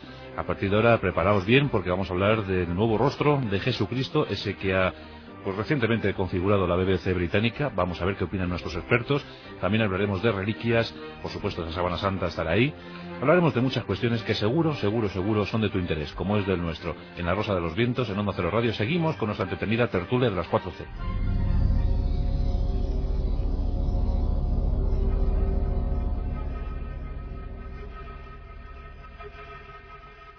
en nuestra programación especial de Semana Santa. Hemos tenido una hora pues muy muy apasionada, ¿verdad, Carlos? Pues la verdad es que sí. Yo espero que le haya gustado a todo el mundo. Yo creo que como prólogo no ha estado mal, Jesús. Yo creo que como prólogo tiene, como diría uno dice, no es el prólogo, ¿cómo será lo demás? Lo que pasa, Bruno, que nuestros prólogos pues son así, ¿verdad? De, una hora. Claro, como... Cuando empezamos a saborear esto. Claro, claro. hay que... No, además, afortunadamente cuando hay tiempo para hablar de las cosas, es, pues da, gusto. Da, gusto porque cuando no, no hay esas, esas lógicas, por otra parte, eh, ataduras del tiempo, pues bueno, salen a reducir cosas y yo creo que además los oyentes lo disfrutan y lo agradecen. Agradecerían prólogos de tres horas y estarían encantados. Porque a veces un prólogo bien contado, un prólogo bien contado, yo creo que es el, mejor anticipo de un libro. Muy bien. Pues eh, claro que sí, muchas veces los, amigos de la zona cero nos dicen, bueno, ¿por qué no habláis de, cosas relacionadas con, con Jesús? O con, con la Biblia en, la tertulia. Pues, pues, ya sabéis cómo es la, forma de actuar de la tertulia 4C. Son muchos asuntos, son las novedades. Nos dedicamos sobre todo a las novedades que ha generado la semana y por eso pues eh, hoy es el momento propicio. Hoy que tenemos pues tres horas a vuestra disposición. Tres horas es el momento ideal para poder hablar de estos asuntos que sobre todo eso hay que hablar de ellos con sosiego. Porque fijaos, por ejemplo, este, este asunto que fue de actualidad hace dos o tres semanas, la reconstrucción del rostro de Jesús, que yo creo, eh, ¿verdad, Carlos, Jesús, Bruno, que hemos quedado todos perplejos, ¿no? Eh, yo no sé si es que, eh, no sé, nos esperamos otra cosa. A lo mejor también lo que hablamos antes, Carlos. El cine nos ha influido demasiado. Mm, quizás sí, pero vamos, en, el caso personal mío, que no estoy convencido de que Jesús no se parecía mucho al, del cine, bueno, ya, ya Bruno ha hundido la miseria cuando ha dicho esto de que está todo lleno de ancianos alrededor y no había ninguno. Sí, Probablemente. no, hubiera ninguno, pero sí. la esperanza de vida de, un pueblo es de 50, 55 años Por supuesto que habría gente de 70 y de 90, pero no. Pero era muy poco, era muy preguntarlo. Pero claro, a mí me ocurrió el otro día haciendo el pasaje de la historia de Cleopatra, Sí. eh, pues es que yo no me podía imaginar a otra que no fuera Elizabeth Taylor. Yo siempre me imagino a la Obelix, ya lo sabéis, así que... Yo siempre la Asterix y Obelix, así. La, la Cleopatra, Sí. para mí es la de Asterix y Obelix porque es que es la perfección de la descripción clásica. O sea, Sí, la sí, tenía sí. muy larga, Sí. era más o menos... Ya sabes lo que dijo Pascal, ¿no? Dice, si esta señora hubiese tenido la nariz un poquito más cortita y respingona, hubiese cambiado la faz del planeta. No lo sé, parece que Cesarión le sale algo tonto, la verdad es que no, no Pues, tuvo suerte. Va a ser a la hoguera por el este. bueno, que lo del rostro de Jesús, bueno, a mí no me ha sorprendido demasiado porque eso es lo, lo que me parece increíble es, desde luego, el impacto publicitario que han conseguido tener. Hay, hay que jorobarse el Si- si éxito que han tenido eso- con algo tan absurdo. Si querían eso, lo han conseguido. Bueno, eh, no sé, es que me parece algo totalmente, primero, imposible de demostrar. Y segundo, absurdo. Absurdo. Y tercero, que lo han hecho fatal. bueno, eso es verdad. Claro, pero que en ningún momento han dicho que sea el rostro de Jesús. No, es absurdo, es absurdo. Pero es que ni siquiera es el rostro Es promedio. un rostro típico de un judío del siglo I. Pero tampoco era tan feo. Pero- ¿eh? pero bueno, y si lo eran, no eran como Es Es que no es ellos, así. ellos saben perfectamente Ahora que lo han no era. vendido así. Lo que pasa que, es decir, han vendido un titular diferente al Eso contenido, sí, exacto, ¿no? eso sí, Y el eso- titular, exacto. pero no el eso es un- contenido. Eso es un fraude. Lo que tú has Han dicho... vendido un titular claramente diferente a lo que luego decía la información. Pero cuando lees la información te das cuenta de que no. Dices, a ver, que es, es es un que- rostro polémico, pero basado en un cráneo de un judío del siglo I. Pero- y después, pues, Pero eso con es la los letra datos pequeña. Es un, es un que rostro promedio, es decir, la verdad es que la población de Judea estaba tan mezclada en el siglo I como ahora. Y, eso es como si de repente tú decís hacer excavaciones de restos humanos en España, encontrados en España del siglo I, donde la población curiosamente no estaba tan mezclada como ahora, y de coger una persona de la costa mediterránea, coger a alguien del, del interior de la meseta norte, es que a lo mejor había 10 centímetros de estatura de media diferencia. Es, decir, es que no se parecían en nada, literalmente. Hablaban idiomas totalmente diferentes los que no hablaban latín. Y bueno, y en el caso de Judea, donde había poblaciones filisteas en el interior, población siria en las montañas, varios tipos de judíos con todo el movimiento que habían tenido. Bueno, ¿quién te dice que el cráneo no correspondía, bueno, aunque fuera probablemente un judío, y es casi seguro que lo es, por el tipo de enterramiento y las formas, bueno, que no tenía sangre persa, que no la tenía egipcia, que no la tenía siria. Es decir, no existía un egipcio promedio como no existe ahora mismo un egipcio, un, perdón, un, judío promedio como no existe hoy en día. Es como si dentro de 200 años alguien coge el cráneo de Rabín y decide que Isaac Rabín era el judío promedio de la judía del, Israel de hoy. Bueno, pues totalmente absurdo. Hay judíos de origen polaco, los de origen marroquí, los de origen etíope. No se parece que en nada uno a otro. Yo creo que lo que han buscado, aparte del fraude, porque no coincide la noticia con el titular, es pura y simplemente el impacto propagandístico que han imaginado que podían tener filtrando una noticia de este tipo.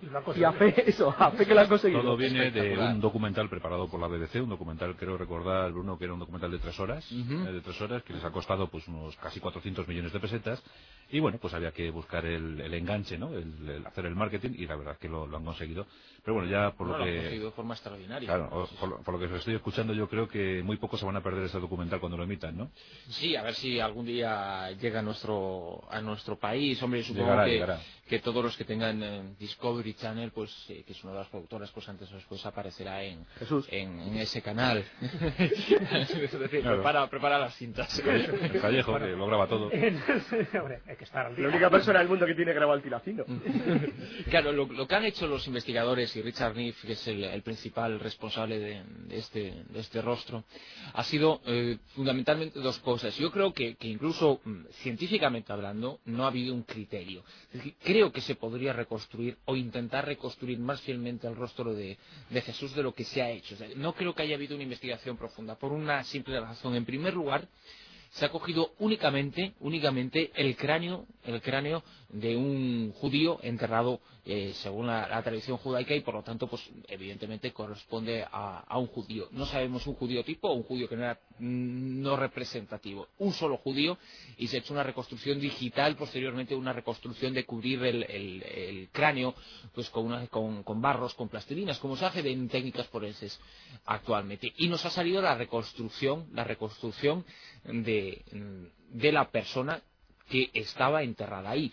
Yo creo que hubiera sido mucho más acertado pues coger 100 enterramientos diferentes y establecer una media entre esos personajes. Lo que ocurre que eso es mucho más Eso costoso se ha hecho además costado- varias veces, Bruno. Pero, claro, la conclusión Por la ejemplo, misma. no, no, Sería no, pero, con todo te hubiera dado un rostro, del te hubiera dado un rostro más, más próximo a la posible realidad. Sí. Y eso, por ejemplo, se hizo con las momias chinas, de Urumqi, con las momias chinas de, de cuando lo que se buscó es, de todos los enterramientos, intentar sacar un rostro promedio aproximado por reconstrucción de masilla y modeado de los cráneos. Con ello sí se sabía aproximadamente en término medio qué tipo de gente era aquella, qué rostro prototípico podían dar. Bueno, eso efectivamente se podía haber hecho, pero claro, como ha dicho Bruno, eso era carísimo, muy costoso y muy lento. y luego, han hecho otra cosa que es, eh, gracias a unas eh, sinagogas del siglo III, en la zona de, la actualidad, tratar, porque claro, evidentemente la reconstrucción en función del, cráneo no nos da un detalle de cómo tenía el pelo, si largo, si corto, si tenía barba, si la barba la tenía recortada, si tenía diferencia entre el bigote y la barba. Es decir, todo eso no te lo da un cráneo. Y únicamente se han basado únicamente en las representaciones artísticas de una sinagoga, de, una sinagoga del siglo III, del siglo III, es decir, mucho posterior a Jesús, y tratar de adecuar eh, esa moda judía del siglo III a la, moda judía del siglo I, a ver si la barba se llevaba así o se llevaba de, esta u otra forma. Por lo tanto, no creo que haya habido Además, Este documental es polémico por dos razones, el documental de la BBC. No solo por el supuesto rostro de Jesús que nos han vendido a bombo y platillo, sino porque en el documental, si no recuerdo mal, se plantea una hipótesis bastante ética ya hace tiempo, pero que todavía veo que pervive. Y es que eh, Judas no fue un traidor, sino que lo que hizo fue bueno, pues concertar una cita entre Jesús y Poncio Pilato y eso es lo que después... Eso es lo que en todas las películas de mafiosos hace el traidor. Claro, que lo plantean como hipótesis, pero como hipótesis verosímil, por lo tanto se cargan de un plumazo también toda la teoría de que Judas era un traidor. Efectivamente, que es la otra gran noticia que ha deparado este O sea, que era un este mediador. Sí, bueno, que, el que, llevaba la entrevista, agenda, el que llevaba la agenda y le dijo mañana a las 8 con Herodes. Mal asunto. Sí, pues eh, que la BBC quería apuntarse el tanto y desde luego se lo ha apuntado el tanto de la expectación. No sé si luego el tanto de la credibilidad. Eso ya es otra cuestión, ¿verdad? Vamos a ver. vamos a ver. Bueno, Jesús, ¿y no se podían haber fijado en la Sabana Santa con, con un negativo que tenía ahí espectacular para haber hecho la foto? Claro, es que cuando se habla del rostro de Jesús, pues todo yo creo que por deformación pensamos siempre en el rostro de, la sábana santa, ¿no? en este lienzo turinés. Pero mm, si quieres una pequeña observación porque no iba tan desencaminado este rostro cetrino que nos presenta la BBC, bajito, de piel oscura, con barba, bigote, pelo rizado, porque los testimonios de los primeros padres de la Iglesia iban un poco en esa misma línea. Que esto puede sorprender ¿no? a muchísimos oyentes, pero mm, al principio se le describía de una forma pues muy similar al rostro que nos han presentado ¿no? en distintos medios de comunicación. Y, bueno, he hecho he cogido unos cuantos testimonios como exponente, realmente nuestros primeros padres sí veían a, Jesús, a Jesucristo, pues con un aspecto totalmente distinto y menos idealizado de como lo vemos ahora. Por ejemplo, San Justino, que vivió en el siglo II. Pues para San Justino Jesús era casi un deforme. Para Tertuliano, carecía de hermosura y su cuerpo no era, siquiera, no era ni siquiera de genuina forma humana, como dice textualmente. Para Clemente de Alejandría era feo de rostro y para San Ireneo le calificaba a Jesús, bueno, aquí se pasó, lo voy a decir en latín porque en castellano me parece más fuerte. Informus, inglorious, indecorosus. Bueno, esto lo decían los primeros padres de la Iglesia. Los primeros padres de la Iglesia. En, el siglo II, o sea, es decir, bueno, cuando había una tradición oral no suficientemente eh, tergiversada. Celso también decía bajo, feo y, sin nobleza. Pues es que está muy bien. Es decir, es un poco la imagen que, nos ha transmitido esa, ese rostro que ha creado la BBC. Hay tres mm, fuentes fundamentales, eh, creo, a la hora de... Oye, a ver si vamos a estar tirando piedras a la BBC y resulta que... no, criticamos, el método, ¿no? no el resultado final, pero, pero ojo, Ojo, hay tres, tres posibles eh, fuentes de información para tratar de, tres o cuatro, según maticemos la última, para tratar de intuir cómo era ese rostro de Jesús.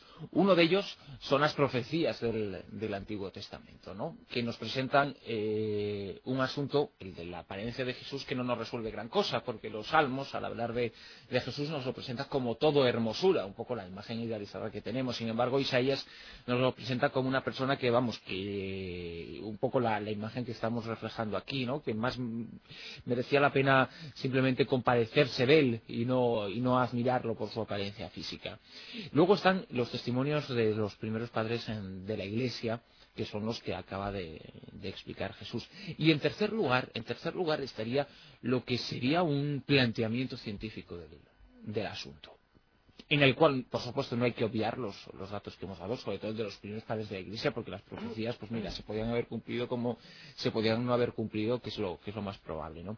Y un planteamiento científico del, del asunto, independientemente de la sábana santa, independientemente de la sábana santa, nos obliga a hacernos un, un, planteamiento primero psicosocial de cómo debería ser una persona que tuviera esa aceptación eh, donde la imagen, queramos o no, siempre tiene una, una importancia vital, sí, esa imagen, ojo, de belleza y esa, eh, ese ideal de belleza que tenemos ahora correspondía al ideal de belleza que existía hace, hace dos mil años. Y tercero, tratar de de estipular si cada uno de los actos que cometió Jesús o que cometieron sobre Jesús podrían darnos alguna pista de, su, por lo menos de su contextura física. Si admitimos el relato bíblico de, la pasión y muerte de Jesús, estamos con toda seguridad ante una persona que no puede ser endeble, que no puede ser eh, la que se nos ha pintado en esos, en esos relatos de los padres, de los primeros padres de la Iglesia, sino que tendríamos que enfrentarnos a una persona poderosa físicamente, como es de suponer de alguien que viajó, que se movió, que un poco convivía con la naturaleza más que cualquier... Eh, aguantó el desierto. Que aguantó el desierto, es decir, que superó una serie de pruebas físicas, incluso esa última, que solo con un poderío físico extraordinario, extraordinario, podría lograrse. Y claro, esa es la apariencia la apariencia que luego nos refleja la sábana santa, pero para deducir esa apariencia no nos hace falta la sábana santa. ¿Qué hace la sábana santa? Pues confirmar esa imagen que, ojo, no rompe del todo con, con un sector de la población judía de la época que sí que tenía ese aspecto más robusto y más, eh, más fuerte y más alto que el, que el resto de la población. Y estoy prácticamente convencido de que la imagen de Jesús tendría que corresponder a una persona de esa fortaleza física, un 80 de altura, que es lo que tiene el hombre de la sábana, un 81, un 83, de unos 80 kilos de peso, es decir, incluso su proporción altura-peso está por encima de, de, de la media de la media en, en, peso a una persona que destacaría por, por su fortaleza física para superar ese castigo. Cualquier un, un, ciudadano, yo mismo, por supuesto, no hubiera superado con vida el castigo al que fue sometido Jesús antes de llegar a la cruz. No, yo nunca hubiera llegado a la cruz, ¿no? Entonces, bueno, pues habría que plantearse ese hecho independientemente de su aspecto físico, de cómo serían sus ojos, de cómo sería su pelo. Eso es absolutamente indescifrable, ni siquiera gracias a la sábana santa, que nos tapa los ojos porque hay unas monedas delante de, justo encima de la, de la cuenca ocular que nos impide saber si los tenía grandes, pequeños, si azules o marrones, que aparentemente puede llevar el pelo recogido como que no, es decir, no podemos saber si llevaba media melena, melena larga, no podemos saber el color de su pelo, aunque evidentemente, lo decía Jesús hace un momento, tendría que ser de, de, tonalidad clara, canosa o castaña clara, es decir, no podemos saber esos detalles, pero sí podemos hacernos una idea de que la complexión física de Jesús en nada se parece al Cristo endeble de Cefirelli o al Cristo de 1,60 de la película de Scorsese. Sin embargo, Bruno, la imagen que, que nos presenta el lienzo de Turín contradice algo algunos de los pasajes evangélicos y es precisamente cuando Judas le traiciona tiene que darle un beso para que los romanos identifiquen quién de todos es el que tienen que, que, capturar, ¿no?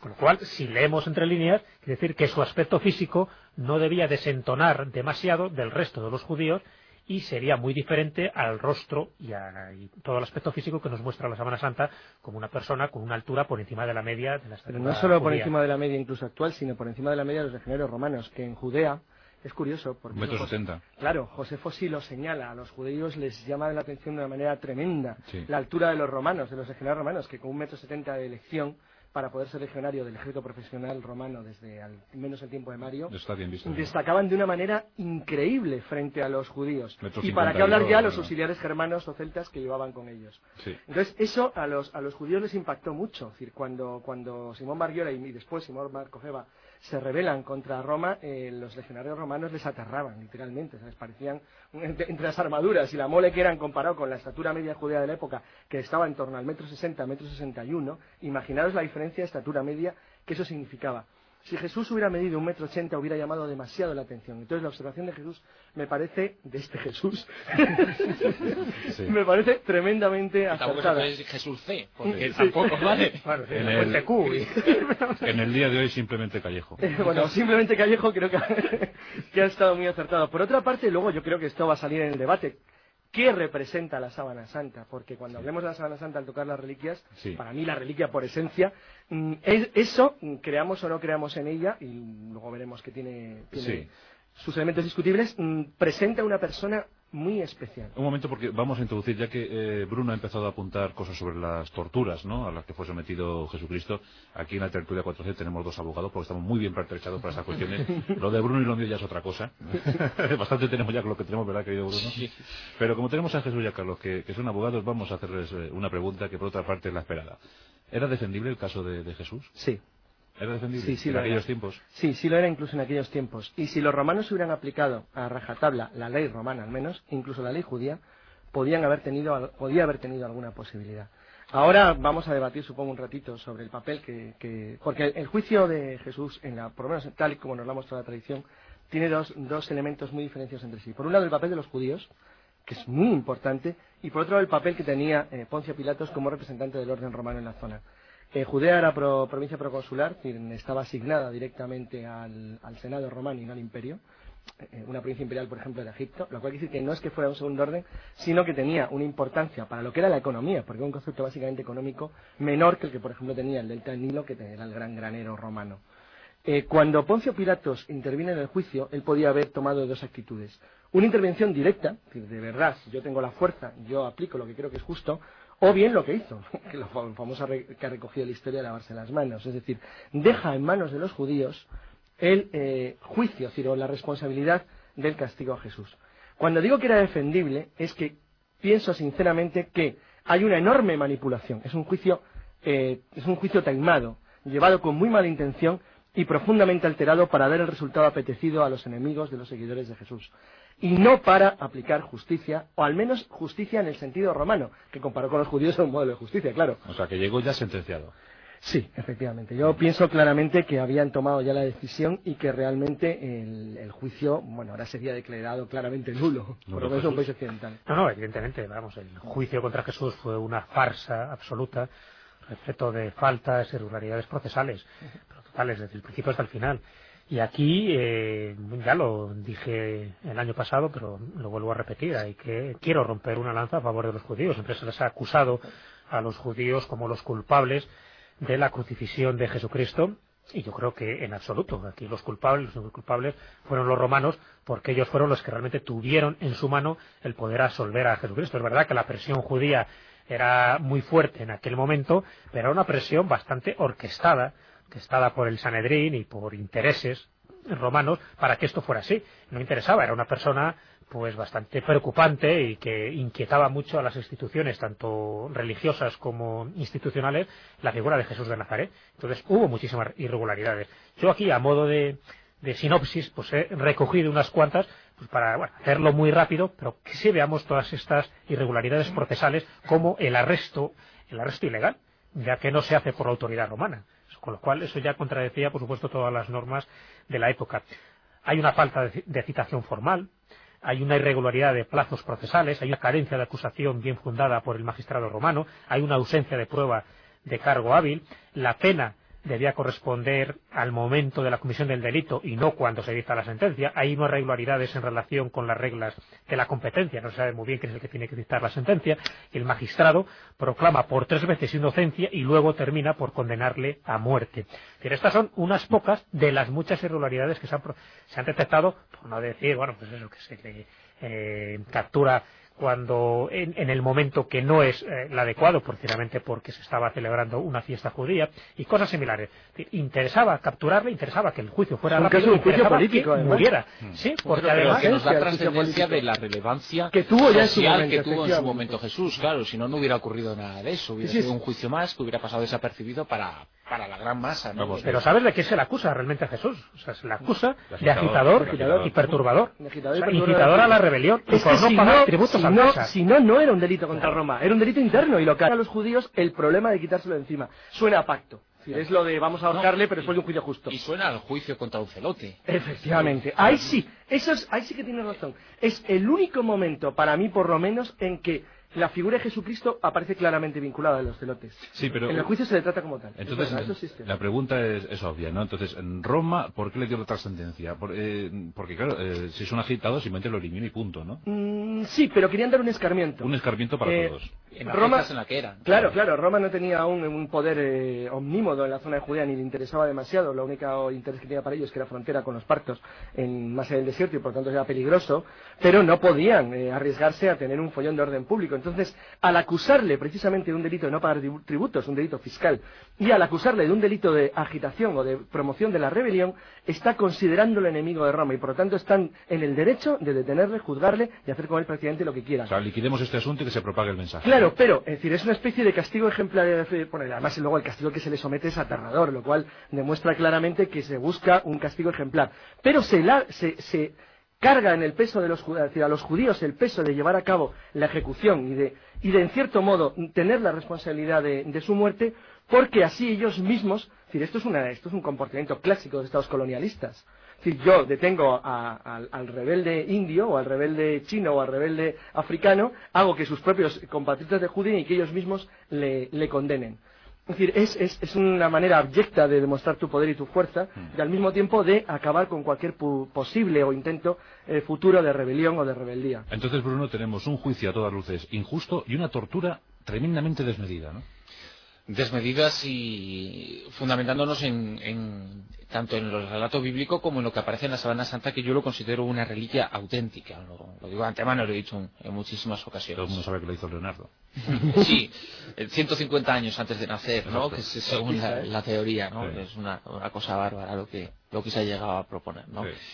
Pero la verdad es que el, el castigo que debió sufrir, eh, la pena que era eh, antes de una crucifixión un, severo castigo, debió ser absolutamente mm, bárbaro. Eh, partiendo de los latigazos eh, que recibió, no de simples látigos, sino de unos eh, látigos, látigos acabados una especie de, bolitas que provocaban unas heridas salvajes, en torno a ciento y pico, contando que eran entre dos y cuatro por, por latigazo, que provocaban una apertura en la dermis, que posteriormente eh, habría que reconstruir igual momento a momento todo ese, proceso, pero según lo que nos plantea la historia y la investigación de la sábana santa, algo que indudablemente no podría haber previsto un, falsificador, un, un medieval, nos plantea un- una serie de circunstancias verdaderamente aterradoras de cómo se debió ser ese castigo, porque posteriormente a los latigazos hay una serie de reacciones físicas, pero eh, lo que hay es una serie de reacciones biológicas. Eh, la sangre emanada por esas heridas se seca y cubre la parte abierta de la piel. Y según el relato bíblico, el cuerpo de Jesús fue posteriormente cubierto nuevamente con una, con una túnica que finalmente le fue arrancada. Es decir, solo plantearnos el dolor que tuvo que provocar el arrancar esa túnica con arrancar esa sangre coagulada en, en la piel de Jesús que volvió a abrir las heridas debió ser absolutamente terrible eso eh, añadiendo a eso ese camino del Calvario de entre 600 y 800 metros cuesta arriba eh, con una serie de heridas eh, sufridas a raíz del, del castigo previo y un castigo, como decimos, absolutamente aterrador. Gracias a la sábana santa se puede hacer una auténtica autopsia a Jesús de Nazaret, se puede reconstruir casi minuto a minuto lo que, lo que tuvo que padecer este personaje que aparece en, en la sábana santa y que bueno que podría identificarse por lo menos con gracias a los datos que tenemos con, con la figura de Jesús. Por ejemplo el simple hecho de el elongamiento del nervio mediano en, en la muñeca cuando penetra el clavo de unos 10 centímetros que atraviesa la muñeca a través del punto de Destot eh, para clavar cada uno de los eh, brazos a la cruz, ese elongamiento se ha calculado unos 30 centímetros. En unos 30 centímetros, Por cierto, nada más y nada menos. que- Con un dolor absolutamente indescriptible que tuvo que sufrir. que luego lo hablaremos, pero el hecho de que la sábana santa fije ahí el punto de la colocación del clavo en las muñecas es sorprendente porque demuestra que al menos quien la falsificó, es decir, según los, los que se oponen a que sea una, una reliquia auténtica, mm, conocía muy bien lo que tenían que haber hecho los romanos, porque en las muñecas, tal, en la palma de la mano, tal y como lo representan eh, la iconografía cristiana, se hubiera desgarrado inmediatamente. No Claro, hubiera durado en la cruz porque- ni 30 segundos. Parte del castigo consistía en eso, es decir, en sujetarlo por un punto seguro para que la muerte no fuera instantánea. En la además cruz. te rompe, el clavarte eso te rompe automáticamente el, el nervio mediano, lo cual, bueno, tiene que ser uno de los mayores dolores que se puede Por imaginar. eso antes hablamos... Dicen que es uno de los dolores más grandes. Es que espantoso, ese, todo, te corre todo el sistema nervioso central. Por eso antes bien, bien se comentaba que, que Jesucristo debió ser un hombre tremendamente fuerte, ¿no? Claro, por eso es lo, lo que decíamos, que su- eh, sufrir ese, ese castigo sin, sin haber incluso una, una muerte, es decir, cuando el número de latigazos que sufrió Jesús eh, fue absolutamente terrible. Ojo, ojo, eh, por la distribución que se observa de esos golpes en, la, en, en todo el cuerpo, en la imagen de la sábana santa, es algo que a mí me cuesta creer que de no ser Leonardo, pero como no fue Leonardo, pues no, pudo haber caído en la cuenta, pero la distribución de esos golpes evita el contacto con, parte de la dermis que esté en las proximidades de, órganos vitales como el corazón, como, los riñones. Los golpes se, centran, es decir, en lugares del cuerpo que no vayan a ir más allá de ese extremo dolor físico, pero que no vayan a alterar el funcionamiento biológico de, de la persona. Por lo tanto, hemos de suponer que las, eh, los, los verdugos de Jesús sabían muy bien dónde ejecutaban sus golpes. Pero podemos saber incluso la altura de los verdugos de Jesús eh, gracias a, a la sábana santa por la distribución de, de esos golpes. Uno de ellos, evidentemente, era, efectivamente era una persona de, de gran estatura, una persona que podría parecerse físicamente eh, por su complexión a Jesús, y otro era una persona de, menor estatura. Eso se sabe gracias a la dirección de, de esos eh, golpes y a la altura en la que se dan esos golpes. Pero tenemos otros detalles interesantísimos. El hecho de que se buscó el sufrimiento y de que el supuesto falsificador tuvo acceso a una información que la ciencia no ha tenido hasta el... A, y a muchas otras informaciones que no ha tenido acceso la ciencia, pero no hay ningún documento, porque no hay ningún documento que nos explique cómo en la Palestina del siglo I se ejecutaban las crucifixiones. El único, la única prueba eh, fiable que se ha encontrado es un enterramiento del año 1968, descubierto en el año 1968, de el único cadáver crucificado que existe de, de aquella época. Y la forma en la que está crucificado, la forma en donde le aparecen clavados los, los clavos, tanto en manos como en piernas, es exactamente la misma que aparecía en la sábana santa. Pero la sábana santa es mucho anterior a ese descubrimiento que certificó cómo era por lo menos uno de los de las crucifixiones que hubo en aquella época. Y hay otra serie de informaciones que bueno que nos, eh, nos harían extendernos quizá demasiado, pero que nos presenta un castigo absolutamente estremecedor, estremecedor. Posiblemente Jesús eh, murió eh, como consecuencia de, de una serie de, mm, de hechos comunes que provocó un colapso total en el cuerpo. Probablemente no hay una sola razón y causa de, de la muerte de Jesús.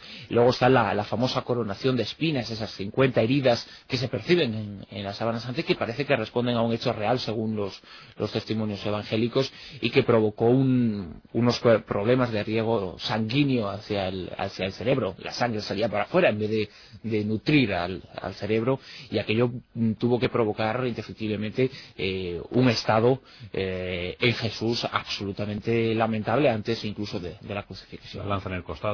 La lanza en el costado, que, bueno, que aparentemente por los rastros físicos que han aparecido en, la imagen de la sábana, probablemente la recibió estando ya muerto.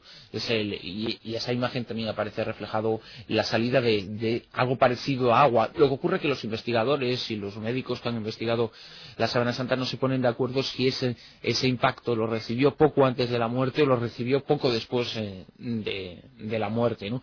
Pero eso ya fue, en todo caso, el, el último episodio de, de una película absolutamente terrible. Yo un- recuerdo que hace, hace un tiempo tuve que reconstruir para un reportaje, eh, gracias a lo que se sabía a través de la Sábana Santa, cómo había sido todo ese castigo y a uno se le ponen los pelos de punta solo de, de recordar cada uno de esos pasos y del dolor tan brutal y tan salvaje que tuvo que sufrir esa y otras personas en la época. ojo. Sí, pero yo quería comentar que cuando has dicho lo de otras personas acabas de decir algo muy importante. Jesús tuvo que ser eh, alguien notorio en el lugar. Porque, aunque la crucifixión era, un- era, un- era una condena típica de, clases bajas o de gente para los romanos eh, menor, sí que era cierto que lo utilizaban como castigo ejemplar. No era habitual tampoco que fueran por ahí crucificando a la gente, hacían otras cosas. Eh, bueno, Espartaco hicieron toda la vía, toda la vía, todo el, todo el camino desde, el- desde Roma hasta Capua por eh, eso. con crucificados. Sí, bueno, debía llamar bastante la atención, claro, porque eran decenas de kilómetros de crucificados. Pero ese fue un ejemplo. Es decir, lo hicieron cuando la mayor rebelión de esclavos, de esclavos armados contra el pueblo romano. Es decir, los romanos eh, tenían otras cosas mucho mejores para los reos, desde cavar en las minas, que era muy rentable, hasta remar en las galeras. Es decir, se les- eran muy imaginativos. Entonces, cuando decían acabar con alguien y más de esa manera, es porque primero querían matarle, punto. Supongo que estar en las minas de oro también acaba matándote.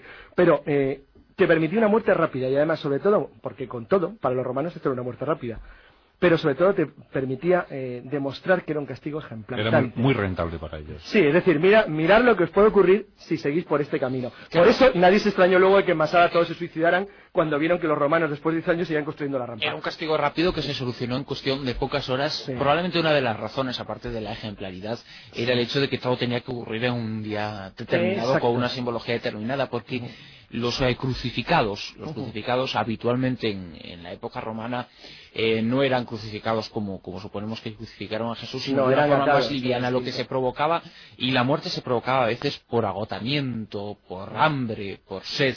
Había crucificados que duraban una semana. O porque devoraran cruz los buitres, como hicieron con los Espartaco, claro. o los era- roedores, Era, una, era un- una muerte agónica y lo que se buscaba era la muerte agónica, no la muerte por, por razones puramente físicas y, y biológicas de forma rápida, que es lo que ocurrió con Jesús. La suya, entre comillas, por supuesto, fue una muerte rápida, ¿no? Para lo, lo común de la época de las crucifixiones. Desde luego, Jesús, escuchando a Bruno, sigue estremeciendo el relato. ¿eh? Debe ser tremendo aquello. Sí, que no, además él hacía mención a un reportaje que yo he leído y releído, que es La Pasión Minuto a Minuto, que, que publicó un monográfico de la verdad, que desde luego, vamos, te estremece, ¿no? Porque lo vas leyendo, así que me pongo en su piel cuando lo estuvo escribiendo. Sí, sí, sí. Y tiene que ser tremendo porque eh, no elude ningún detalle, por escabroso que sea, y realmente pues eh, te llegas, ¿no? Te llegas a poner un poco en la piel de Jesús y de lo que estuvo pasando y de las salvajadas, ¿no? Que le estuvieron haciendo los romanos. Entonces, aquí se pueden aferrar, eh, Jesús, los críticos de la Sábana Santa. ¿A qué se pueden aferrar? Sencillamente a la prueba del carbono 14, que es la única prueba científica que existe hasta el momento. Eso es es que es una prueba muy controvertida, evidentemente, ¿no? Recordemos que en noviembre de 1988, cuando el cardenal de Turín, eh, Anastasio Ballestredo, pues comunica a, a todo el mundo las pruebas finales del carbono 14 que se habían realizado, recordemos, en tres laboratorios distintos, que era el de Zurich, el de Oxford y el de Tucson en Arizona, pues eh, cae como un jarro de agua fría para toda la cristiandad, para todos los fieles, para todos los creyentes, porque lo que está diciendo ni más ni menos es que la sábana santa tan venerada como una reliquia, como la reliquia auténtica de Jesucristo, la sábana de Turín, pues era ni más ni menos que una falsificación medieval, una tela datada entre los años 1260 y 1390. Y a partir de ahí, pues eh, es como si empezara una nueva etapa de la Sábana Santa. ahí deja de haber pues las convicciones de la, de la fe para entrar en las pruebas de la ciencia. Se empieza a cuestionar muchísimas de las cosas, diciendo que bueno, que realmente esa datación adolece de muchas inexactitudes y desde entonces, desde el año 88 hasta ahora, pues la polémica no ha hecho más que, que surgir, ¿no? Porque hay muchísimas otras investigaciones, no de la prueba del carbono 14, que esa por ahora es la definitiva, es decir, que si nos atenemos a lo que dicen los postulados de la ciencia, ahora mismo la sábana santa es una falsificación medieval. Lo que no entran es en el detalle cómo se pudo haber hecho esa falsificación medieval cuando se sabe que no hay ningún pigmento de pintura y que esa imagen pues tiene bueno pues todos los rasgos de una imagen tridimensional, de una tecnología que era imposible que conocieran pues eh, gente que, que supera los eh, bueno pues la protofotografía que es lo un poco que decían de, de Leonardo da Vinci se le atribuye un poco a Leonardo da Vinci porque era el único capaz en aquella época y, y ojo que ya hay una contradicción también cronológica histórica porque eh, Leonardo da Vinci como todos sabemos es posterior a estas fechas que data la, la sábana santa. Pero bueno, el único capaz en aquella época de tener esos conocimientos protofotográficos, es decir, como los antecedentes de la fotografía, para poder plasmar un negativo en esa, en esa imagen, era él. Pero desde luego se va cayendo por todos los sitios la, eh, por las teorías que Bueno. intentan demostrar que eso es una falsificación medieval. Después del intento de demostración medieval, de nuevo se ha dado un vuelco en el sentido de que las últimas investigaciones van de nuevo apoyando la, la teoría sólida de que, de que la sábana santa es auténtica. Hay algunos elementos que, bueno, sería larguísimo de contar, podríamos estar hablando de un programa entero, pero digamos que, aquí hablo de una manera, en, mi caso personal, que he leído algunas cosas, por decir muchas, sobre la Sábana Santa, he intentado ser objetivo en la medida de lo posible. Frente a la, a la imagen clásica de la falsificación que se apoya, como ha dicho Jesús, en la prueba del carbono 14, que lo daría en el siglo XII-XIII, aproximadamente más bien 13 13-14. Sí, más bien 13-14. Mm, realmente todo lo demás apoya claramente la teoría de que hay algo muy raro. Por de pronto hay algo sorprendente. Mm, para cualquier aficionado al diseño gráfico es, enseguida, en, cuanto que lo ve, que ahí hay algo que no es normal. Y es que eh, la intensidad de la imagen varía en función de la distancia que tuvo que existir entre lo que impregnó el lienzo y el lienzo como tal, es decir, es tridimensional. Eso ya de principio es tan absolutamente extraño, es tan difícil hacer eso en una impregnación de tela. De hecho, eso se utiliza para hacer actualmente, con tecnología de los años 90 del siglo XX, o sea, de hace unos años, por primera vez se consiguió a través de extraños sistemas de serigrafía que permiten eh, moldear eh, ropa que se utiliza para la caza. Pero hacer algo así en el siglo, bueno, en el siglo XIII y el XVI, y para qué hablar en la época de Jesucristo, a mí se me antoja, lo digo francamente, imposible. perdón. Sí, estamos de acuerdo entonces que la Sábana Santa es la mayor reliquia de la Yo lo considero como tal, después de, y los digo sinceramente, después de objetivamente haber visto tanto los pros como los contras, dentro de las limitaciones científicas que yo pueda tener, y lo digo en los dos sentidos, a favor de los que creen, de los que no creen, creo sinceramente que tiene mucho más peso y es mucho más sólida la teoría que dice que eh, es auténtica. Hay una cruz a cuestas que lleva la, la no es precisamente en la que se supone que crucificaron ¿eh? a, Jesús, sino y precisamente el, estudio por, medio del radiocarbono 14. ¿no? Y podríamos hablar de este, de este análisis eh, largo y tendido, porque hay muchas investigaciones tantas, tantas como para eh, afirmar lo que, lo que se ha afirmado y lo que muchos responsables de ese análisis llegaron a, hacer, y era renegar de esos resultados porque son inválidos. Inválidos desde su arranque y desde su comienzo.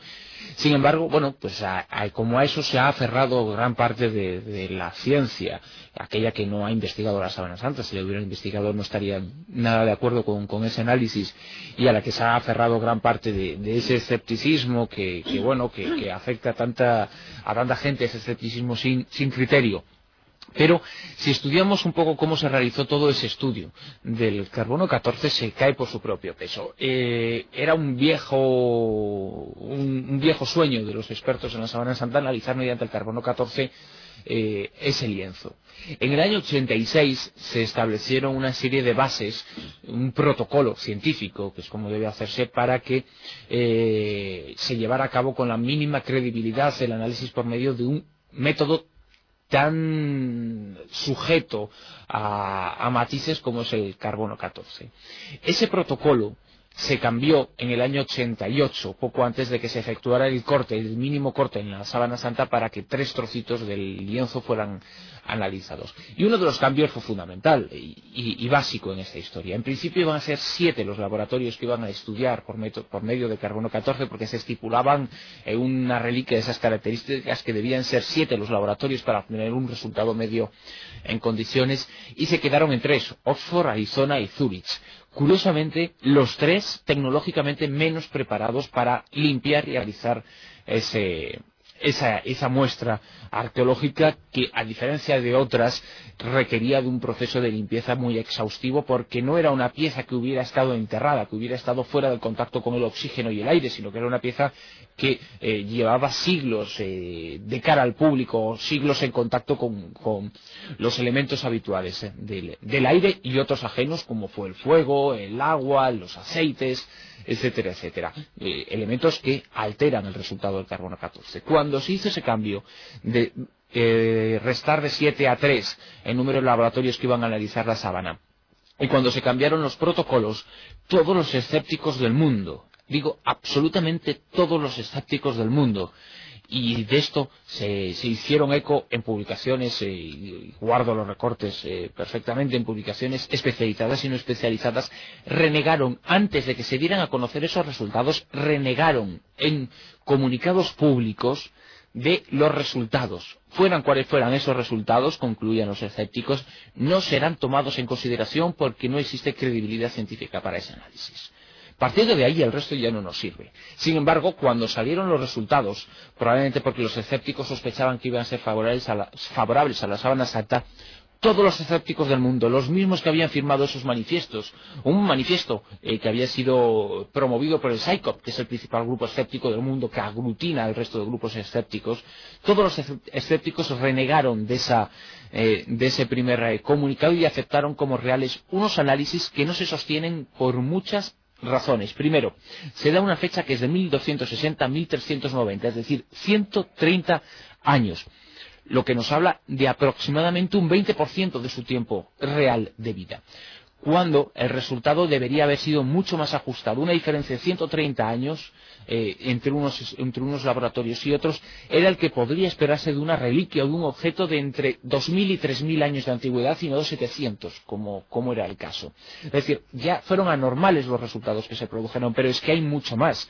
Según una investigación extraordinaria efectuada por los eh, italianos Horacio Petrosilo y Emanuela Marinelli, está publicada en un libro y en varios documentales de televisión en toda la trama del análisis del carbono 14 hay una serie de hechos verdaderamente inexplicables y que hablan incluso de la probabilidad de que fuera un fraude. Hay tomas eh, eh, filmadas del momento en el que se extraen de la sábana, en el que se recortan esos eh, trocitos de tela y se pesa cada uno en una balanza electrónica. Pues bien, los trozos de tela, cuando son pesados en una balanza electrónica, en el momento de ser recortado el lienzo, tienen un peso que no corresponde al que se filma en el momento de llegar a cada uno de los laboratorios.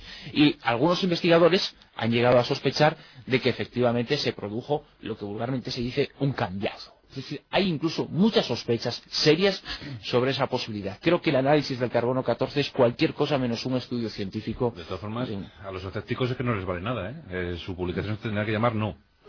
bueno, los escépticos. Y luego no. Cuando salieron, estas fechas, se encajaba perfectamente los datos históricos que existen sobre la sábana, porque se fechó entre los años 1260 y 1390 y hay una evidencia documental, la evidencia documental más antigua de la Sábana Santa data del año 1354 y está en Lirey. Es decir, corresponde perfectamente con esas fechas. Entonces ellos dijeron, ah, luego esta es la prueba del 9 corresponde con la fecha en la que empieza la primera datación cronológica fehaciente sobre la Sábana Santa, que es 1354. Pero claro, como decía Bruno, pues no deja de, de ser pues una, una conclusión forzada, por parte de esta, investigación que hicieron estos tres laboratorios, pero que después las posteriores investigaciones que se han hecho están demostrando todo lo contrario. Que Yo estaba viendo el espectáculo de cómo Bruno quemaba el, estudio. Y, nos puede servir para... para, para... Bruno estaba destruyendo, pero bueno. Estaba emocionado contando la historia del carbono 14. Ahora que hemos apagado el incendio, pues, sus apuntes, no sé por qué. Inconscientemente me estaba dando una, una pista para eh, exponer otro argumento en contra del, del carbono 14. Estaba con, emocionado y moviendo el, el sin darme cuenta de que, de que estaba perforando unos, unos folios y evidentemente quemándose. Pues bien, esa quemadura que yo acabo de provocar en este folio se produjo En, 16 sectores de la Sábana Santa. La Sábana Santa ha sufrido independientemente del último, que es posterior al análisis del carbono 14, varios incendios. Y el incendio que provoca, un incendio provoca un aumento prodigioso de la cantidad de carbono, de carbono en un objeto, un elemento a analizar como es la sábana santa. Y eh, lo que mide el análisis mediante el radiocarbono 14 es la cantidad de carbono que tiene un objeto. Cuando menos cantidad de carbono 14 tiene un objeto, más antiguo es. Cuando más tiene, más cercano en el tiempo es. Un incendio, un incendio lo que provoca es una alteración y un aumento en esa cantidad de carbono 14. Pues bien, esa particularidad no fue tomada en consideración lo suficiente por los expertos como para eh, valorarlo a la hora de efectuar un, resultado y, y una investigación científica en condiciones. Es decir, los incendios que sufrió la Sábana Santa pudieron provocar un aumento en la cantidad de carbono 14 suficiente como para alterar el resultado. Eso independientemente de explicar las causas de la formación de la imagen, porque la misma formación de la imagen ya de por sí pudo haber aumentado la cantidad de carbono. Estaba pensando que, claro, ya puesto a estar en contra. Y para demostrarlo, a, a, Yo que, que decía que que ya puestos a decir, a decir verdaderas chorradas, todos los, algunos escépticos han llegado a extremos realmente alucinantes para intentar demostrar que la sábana santa realmente no es auténtica. Estaba pensando que una bióloga rusa, Kamila Rezhetnikova, afirmó que la edad del sudario era variable, que dependía de la creencia de la gente, puesto que el campo energético de la región cristiana aumentaba el tejido manteniendo su integridad. Entonces propuso la peregrina idea de medir la edad del sudario antes de la cuaresma, en vísperas y después de Pascua, para que todo el mundo pudiera convencerse de que la creencia de las personas eh, motivaba un aumento en el rejuvenecimiento, el rejuvenecimiento del tejido. Bueno, se ha llegado hasta estos temas tan pintorescos. Hay que decir que Rezhetnikova era, era, es bióloga y se basaba en, en observación. Y estaba convencida que de alguna manera había algo en la creencia de las personas que influía en la naturaleza de los restos del tejido. Como San Genaro, ¿no? Sí, algo parecido, pero, pero fijaros hasta qué extremo han, han llegado ya las interpretaciones sobre la sábana santa. Y desde luego es algo polémico, eso está claro. De todas formas, vamos a decirlo todo, saca, saca Jesús ese catálogo que tienes ahí de sábanas santas, eh, que, que las hay, que las hay, ¿no? Ahí hay un montón. Además, puede ser sábana santa si entra en contacto con la auténtica, ¿no? También es verdad, exactamente, que cuando se habla de sábana santa, la que siempre se conoce como acaba de Carlos de tirar el agua, debe ser para compensar el incendio que ha provocado Bruno. Y tuvo varias limpiezas de agua la sábana santa, que precisamente el agua también tiene sus condicionantes y también los expertos lo, lo Yo ya no sé qué hacer para poner un ejemplo, pistas porque aquí. alguien ha quemado, otro Pues mira, el agua. tenemos fuego, tenemos agua, pues empieza a soplar. falta el aire. empieza a soplar. Bueno, pues mientras que vamos solucionando estos pequeños problemas, Eh, no, comentaba que, que es cierto que hay unanimidad a la hora de decir que la auténtica es la sábana santa de Turín, que las demás son copias. Copias eh, más o menos afortunadas y más o menos fieles al retrato original que aparece en la sábana santa de Turín, pero copias al fin y al cabo. Lo que pasa es que adquieren sacralidad por el contacto. Y aquí en España tenemos un montón de ellas, ¿no? Un- el libro que publicamos hace tiempo Javier Sierra y yo, titulado La España extraña, pues uno de los capítulos estaba dedicado exclusivamente a rastrear todas las copias de la síndone que hay en España ¿y cuántas, cuántas llegasteis a contar? y llegamos a contabilizar 29. O sea que son solo en 29. España.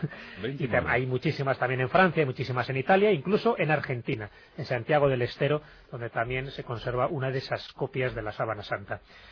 Eh, por lo tanto, es cierto que tienen como el mismo aspe- aspecto sagrado y de reliquia, porque estuvieron en contacto, o sea, se pintaron y después estuvieron en contacto en un momento determinado con la auténtica sábana santa, la de Turín, o donde estuviera, es decir, en Lire y donde estuviera o Chamberí, y una vez que es llevada a los dis- distintos lugares, como pueden ser parroquias, monasterios, iglesias, catedrales, es venerada como si fuera la auténtica, pero siempre como si fuera la auténtica, sabiendo que es una copia. Como auténtica, yo no he conocido ninguna más, que lo digan así por lo menos las tradiciones, que la de que la sábana santa de Turín. Me refiero en esta época. En un principio, cuando ya hablamos de datos medievales, era tan confuso el catálogo de sábanas santas que se pensaba que auténtica era cualquiera. Pero aún así, siempre había unanimidad que la que se conservaba en el, bueno, en el Vaticano, iba a decir, lo que se conservaba en un poco en el, en el Imperio Vaticano era la auténtica, ¿no? Igual que todas las reliquias asociadas a Cristo, tanto clavos como lignum crucis, también se conservan auténticas. Después la historia lo que ha hecho es desmontar el resto de las reliquias de Jesucristo y solo ha mantenido como auténticas, y pongo auténticas entre comillas porque ya digo que no hay todavía pruebas científicas que lo avalen, pero como auténticas, y para mí serían dos, las dos únicas reliquias relacionadas con Jesucristo, que serían la sábana santa de Turín y el pañolón de Oviedo. Todas las demás, desde mi punto de vista, y eso es una creencia personal, todas las demás, desde clavos hasta espinas, pasando por un crucis, son falsas. ¿Qué podemos hacer con tantas astillas de la cruz de, de- de Jesús, eh, Carlos? Pues según Lutero, un galeón. Un galeón. Sí, la verdad es que la producción de, de reliquias en la Edad Media en Occidente pues era algo así como el cine, era una de las atracciones del lugar. Es decir, de hecho, un pueblo se convertía en atractivo y traía más gente si podía demostrar que tenía una verdadera reliquia. Venga usted que Había- tenemos un claro, claro, ¿no? sí, sí, entonces había comerciantes de reliquias que decían que habían venido de Tierra Santa, que tenían un trozo de, de la espina de no sé qué. Mira, estaba viendo ahora mismo una genial, y es que sin saber por qué el Papa Gregorio V firmó haber encontrado eh, el anillo de boda de la Virgen María en Chusa, en Italia. Este dato muy discutido porque él entonces sabía que los judíos no usaban en el siglo I anillos de boda, lo cual no impidió que lo, que lo, que lo mostrara de una manera clarísima.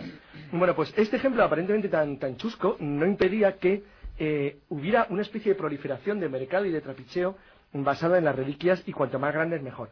No había que pasarse, pero claro, si tú decías que tenías la auténtica cruz de Cristo, pues ya era poco creíble. Sin embargo, si que tienes una astilla del lado izquierdo, pues bueno, pues, pues podía, podía colar. Entonces, el hecho es que, bueno, no sé, solamente con las, con las, con las espinas de la, se podía hacer todo un campo fortificado alambrado de varios kilómetros. Bueno, porque, pero- porque es enorme claro. la cantidad de, de espinas que hay de, de la, de la corona. Nada mejor para un cruzado que traer una reliquia. ¿no? Exacto, y además lo hacían porque una demostración. Yo estaba allí, fijaros, aquí viene avalada por a lo mejor por un monje que está en, que está en Oriente y aquí tengo mi reliquia. La reliquia la llevaba al pueblo y a partir de entonces la iglesia de su pueblo se convertía en la depositaria de una reliquia. Es curioso que, aunque obviamente el Vaticano ahora sabe que las reliquias son claramente falsas, lo que no impide que sí sea eh, eh, correcta la veneración, es decir, se acepta que las reliquias sean veneradas, en ese sentido sí están eh, valoradas, aunque obviamente el origen pues, pues es muy discutible. Yo realmente, después de haber libro, visto mucho sobre reliquias, algunos libros muy divertidos, como el de Slava Galán, que es francamente gracioso, pues lo cierto es que yo creo que Jesús mm, ha dado en el clavo, y nunca mejor dicho. y que realmente las... Pues soy especialmente brillantes, ¿eh? Las dos, las dos reliquias mm, a destacar son claramente eh, la sábana santa y el pañolón de Oviedo, que es muy interesante. ¿Tú también estás de acuerdo, Bruno? Sí, sí, porque la verdad es que ni, ni una sola reliquia, excepción hecha de estas dos, eh, superan un, mínimo análisis eh, con rigor. Incluso, incluso yo me atrevería a decir que el sudario de aún está todavía pasando un, un serio examen eh, para averiguar si su, su autenticidad o no. Pero cierto es que las investigaciones, ahora mismo mucho más apasionantes dentro del campo del sudario de Oviedo que de la sábana Santa Turín, porque es un elemento más accesible y bueno, y aún tiene te- terreno para ofrecer más novedades, apuntan a, a un hecho fundamental y creo que es la línea correcta la que están tomando los investigadores de- del pañolón de Oviedo. Y es que, a diferencia de la sábana santa, en el pañolón de Oviedo, que se supone que estuvo en contacto con, el rostro de Jesús, no hay una imagen, hay unas huellas de sangre, porque la sábana santa no se formó, eh, la imagen no se formó por, contacto, sino, o, parte de la imagen no se formó por contacto, excepción hecha de, de las huellas de sangre, sino que algún tipo de radiación de, de origen desconocido eh, emitió ese cuerpo y quemó la parte más superficial del, del lino de la sábana santa. Sin embargo, en el pañolón de, de Oviedo lo que aparece son las, las manchas de esa sangre, que sin embargo también aparecen en el lienzo de Turín. Y lo que han hecho los investigadores es eh, tratar de poner una en relación a la otra y averiguar si los, eh, las manchas coinciden entre uno y otro lienzo, entre una y otra eh, y otro sudario. Y el resultado que han obtenido hasta ahora es que hay demasiados puntos en común como para pensar que no se pusieron sobre el mismo rostro. Es decir, que- 120 coincidencias. 120 coincidencias cuando en, en antropología forense sé que, sé que hay una, una cifra que es mucho menor, es decir, con menos coincidencias eh, en un juicio ganaría quien apostara porque eh, estuvieron sobre la misma persona. Pues con este comentario finalizamos nuestra segunda hora de especial dedicada a los misterios de la pasión con Jesús Callejo, Carlos Canales y Bruno Cardeñosa, muy empeñados hoy en demostrarlo todo, además, eh, desde el empirismo, eh, aquí quemamos un documento, echamos agua sobre otro, en fin, que, tenemos de, todo un poco, como siempre brillantes nuestros buenos asesores en esta edición especial de la tertulia, la tertulia de las 4C, la tertulia Zona Cero, hablando de los misterios de, de Jesús, los misterios que rodearon a uno de los personajes clave, a uno de los personajes más importantes en la historia de la humanidad. Ahora llegan las noticias, nos ponemos al tanto de la actualidad, vamos a ver lo que ha ocurrido y después continuamos ya en el punto final, en la recta final de esta edición especial de la Zona Cero.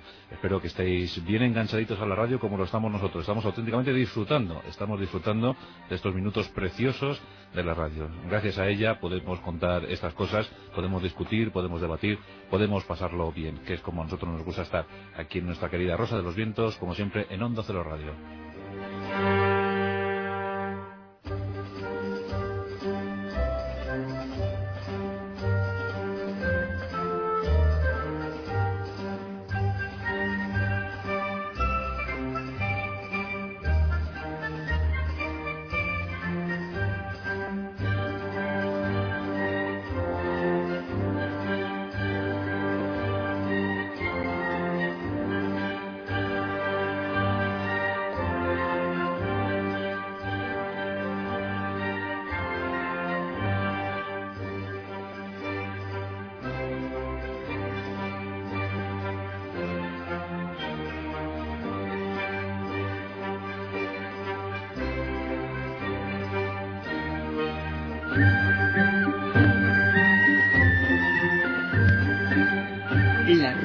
Los vientos en onda cero.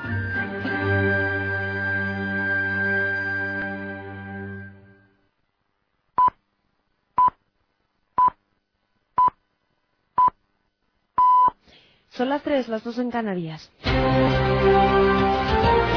Onda Cero. Noticias.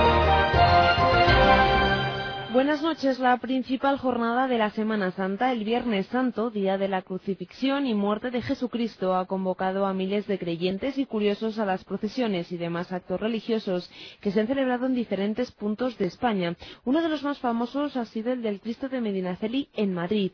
En la capital, cientos de miles de devotos siguieron al Cristo descalzos, con cadenas en los pies o cruces en los hombros. Todos pedían, daban gracias y cumplían sus promesas. Tenía promesa desde el año pasado y vengo. Sí. Simplemente por eso, porque siempre, siempre hay que pedir algo. También en La Rioja se han podido ver imágenes de mucha emoción. Los picaos de San Vicente de Sonsierra, ante un millar de personas, se han autoflagelado, una costumbre que se remonta al siglo XVI y que cada año protagonizan diez penitentes. Pero donde se ha vivido con más emoción la Vía Crucis ha sido en Roma. Allí un Juan Pablo II muy desmejorado miraba la marcha desde la terraza del Palantino, sin poder participar en ella. Aunque no cargó la cruz durante todo el recorrido, el pontífice sí la llevó durante la última estación. Durante la celebración se pudo escuchar un Padre Nuestro dirigido al Hijo de Dios ya muerto. Pater noster, qui es in celis, sanctificetur nomen tuum, adveniat regnum tuum, fiat voluntas tua, sicur in cielo et in terra. Pane nostrum quotidianum da nobis hodie, et dimitte nobis debita y en Crónica Política seguimos hablando de la Semana Santa y de la campaña vasca también, porque precisamente después de una procesión el Lendakari ha aprovechado para remeter contra la política del PP y del PSOE de cara a las elecciones. Juan José Ibarreche ha criticado la postura de estos partidos del no a todo. Además ha dejado en manos de la justicia el asunto del supuesto DNI vasco. Cada cual actúe desde su ámbito y desde eh, su nivel. La política fundamentalmente tiene que estar llena de tolerancia, de aceptación de cuáles son las propuestas de unos y otros, y a partir de también todos tendremos que aceptar los planteamientos de, la justicia, en, el bien entendido caso que eh, la propia independencia del Poder Judicial es absolutamente fundamental para la generación de un, de un, Estado de Derecho. A partir de ahí, miren, yo no quiero entrar en polémicas que me parecen absolutamente estériles. Aquí hay que construir más y destruir menos. Precisamente hoy sábado de Gloria en Euskadi comienza el plazo para elegir los 24.000 electores que van a cubrir las 2.614 mesas que, que se constituirán para la votación del próximo 13 de mayo. Y terminamos con una noticia que nos llega desde Rusia. Los periodistas de la cadena opositora NTV no han podido acceder a sus puestos de trabajo en los estudios de esta emisora rusa independiente, donde el servicio de seguridad privada había sido reemplazado por la policía. Recordemos que estos trabajadores se encerraron como muestra de protesta contra la política de censura que imponía el Kremlin a todos los medios de información. De momento es todo. La información vuelve aquí a la sintonía de Onda Cero cuando sean las cuatro, las tres en Canarias. Más noticias en ondacero.es.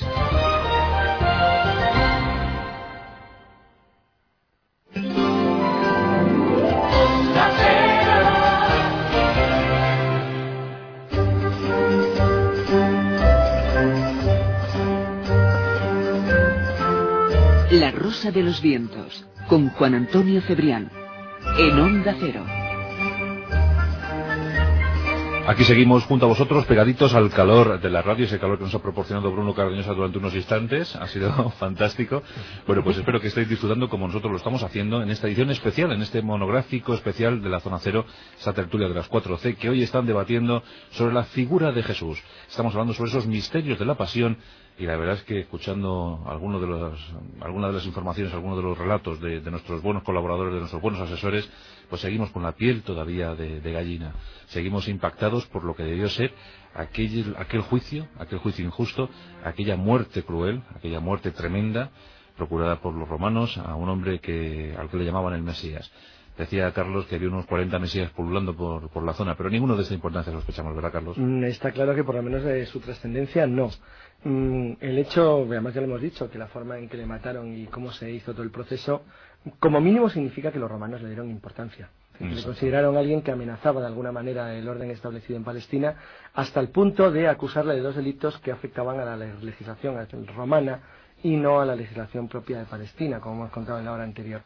Sí, sí era alguien importante, era alguien que llamó la atención en su momento y que de alguna manera eh, fue considerado como una amenaza para, para lo que entonces eh, era el orden establecido creado. En nuestra primera hora pues hemos establecido el contexto histórico, hemos hablado de los pormenores, eh, de las influencias, hemos hablado de, muchas cuestiones que han servido como estupendo prólogo, prólogo de, lujo a lo que hemos abordado en la, en la, segunda hora. En esa segunda hora hemos tenido por lo que veníamos contando hasta ahora. Hemos, eh, hemos hablado de, reliquias, hemos hablado de juicios, hemos hablado de, situaciones eh, incomprensibles. Y en esta tercera vamos a unir con lo que habíamos dejado pendiente en la hora anterior, Jesús, si te parece, porque teníamos que dar una explicación a lo del pañolón, ¿verdad? Demasiadas coincidencias y además averiguar si se sabe algo nuevo sobre la Sabana Santa. Efectivamente, sí, porque ya lo dijimos al principio en ese prólogo extensísimo de 55 minutos, que hay datos. es que nosotros somos así, Jesús. somos así, esto es como los alemanes, cuando te, hacen una introducción, ¿sabes? A la anatomía del elefante, por ejemplo, pues esa introducción son de 1500 páginas. No, eh, sí creo que es importante pues resaltar bueno, los últimos datos que nos han podido llegar sobre la Sábana Santa, la reliquia por excelencia, y su relación con este sudario de Oviedo, este pañolón llamado así popularmente. Los últimos datos que tengo, y después no sé si también Bruno y Carlos tendrán algún, algunos pues bastante actuales, pero yo los últimos datos que tengo que se han hecho a la Sábana Santa, y por supuesto no estamos hablando de pruebas del carbono 14, es el que realizó un químico americano, Allen Adler, de la Universidad de Connecticut, en Estados Unidos, que mm, lo comentó en un simposio organizado en Turín a mediados del año pasado, del año 2000, por el Centro de Sindonología, que fue el que lo organizó. Y él dijo que todos los elementos físicos y químicos demuestran que la imagen no puede, la imagen no puede haber, no puede haber sido pintada de ningún modo que es lo que siempre se había hablado, ¿no? Y que el nivel de coloración del tejido de lino es el mismo en todas las cifras, en todas las fibras, perdón. Es un dato, me parece fundamental porque vuelve otra vez a descartar que no existe ningún tipo de pigmentación ni de colorante ni de pintura de ningún tipo que, que pueda haber plasmado esa imagen en el lienzo turinés. Y otro de los estudios, un poco anterior, en julio de 1999, fue un estudio realizado por, los investigadores y además profesores de botánica de la Universidad Hebrea de Jerusalén, que concluyeron que los restos de plantas y granos de polen del sudario demuestran que tuvo su origen en un área de Jerusalén, muy concreta antes del siglo VIII. Por lo tanto, ya también está desmitificando todas las fechas que daba el carbono 14. Y que se encuentra además en la floración de ese polen, se encontraba entre marzo y abril. el hecho es que un profesor de botánica llamado Avinoan Danin es el que identificó una alta densidad de polen de una especie de hierba denominada Gundelia turneforti y un tipo específico de alcaparra, dos especies que coexisten en un área limitada del mundo, y esa área limitada es la región que rodea Jerusalén, en concreto la franja de Gaza.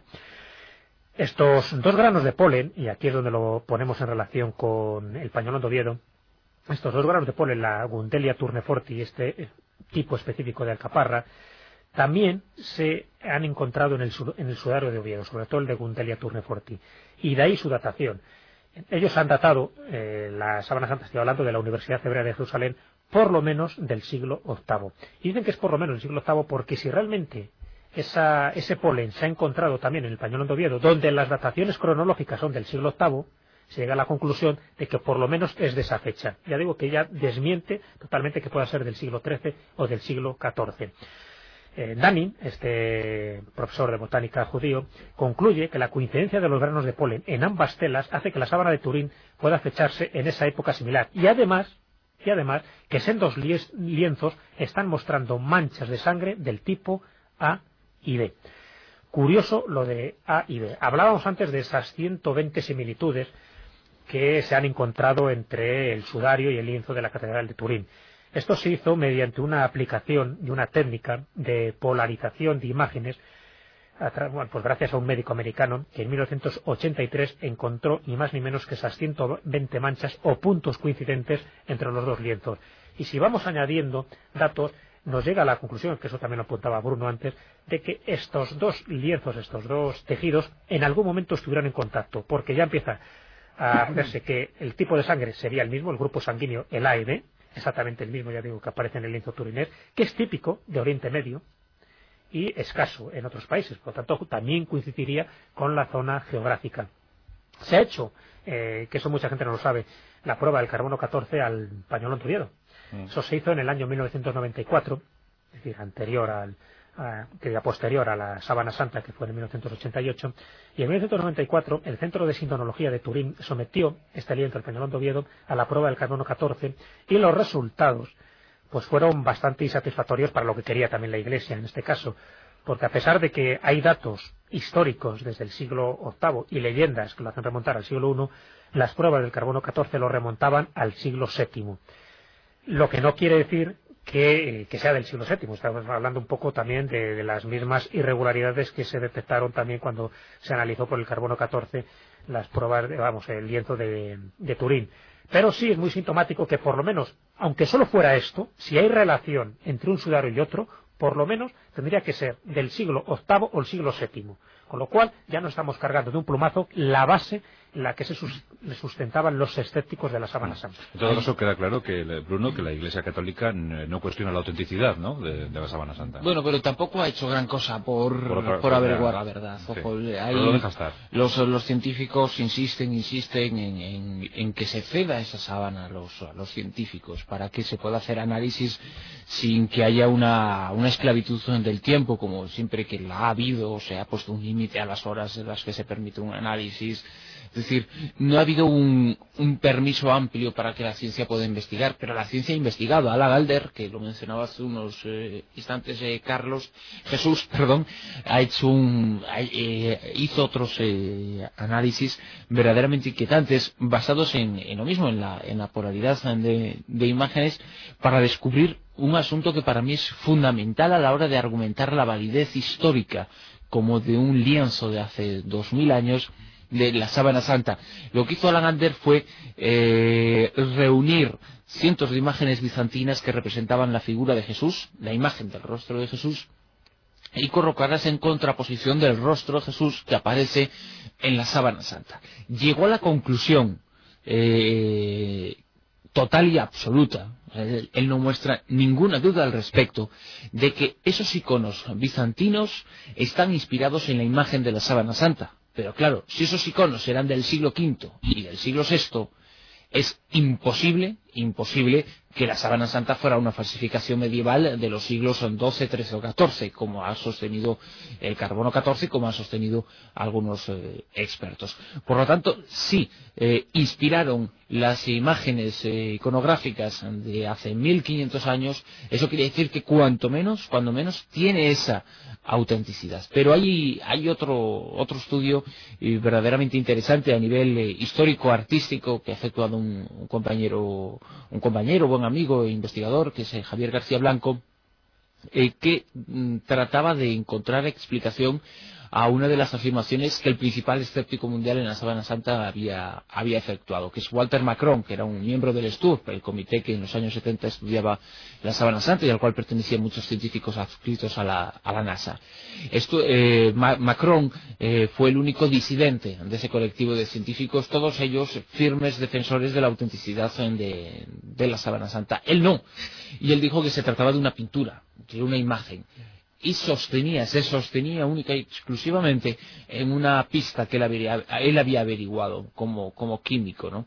Y era que había logrado identificar sobre el lienzo pigmentos formados por óxido de hierro.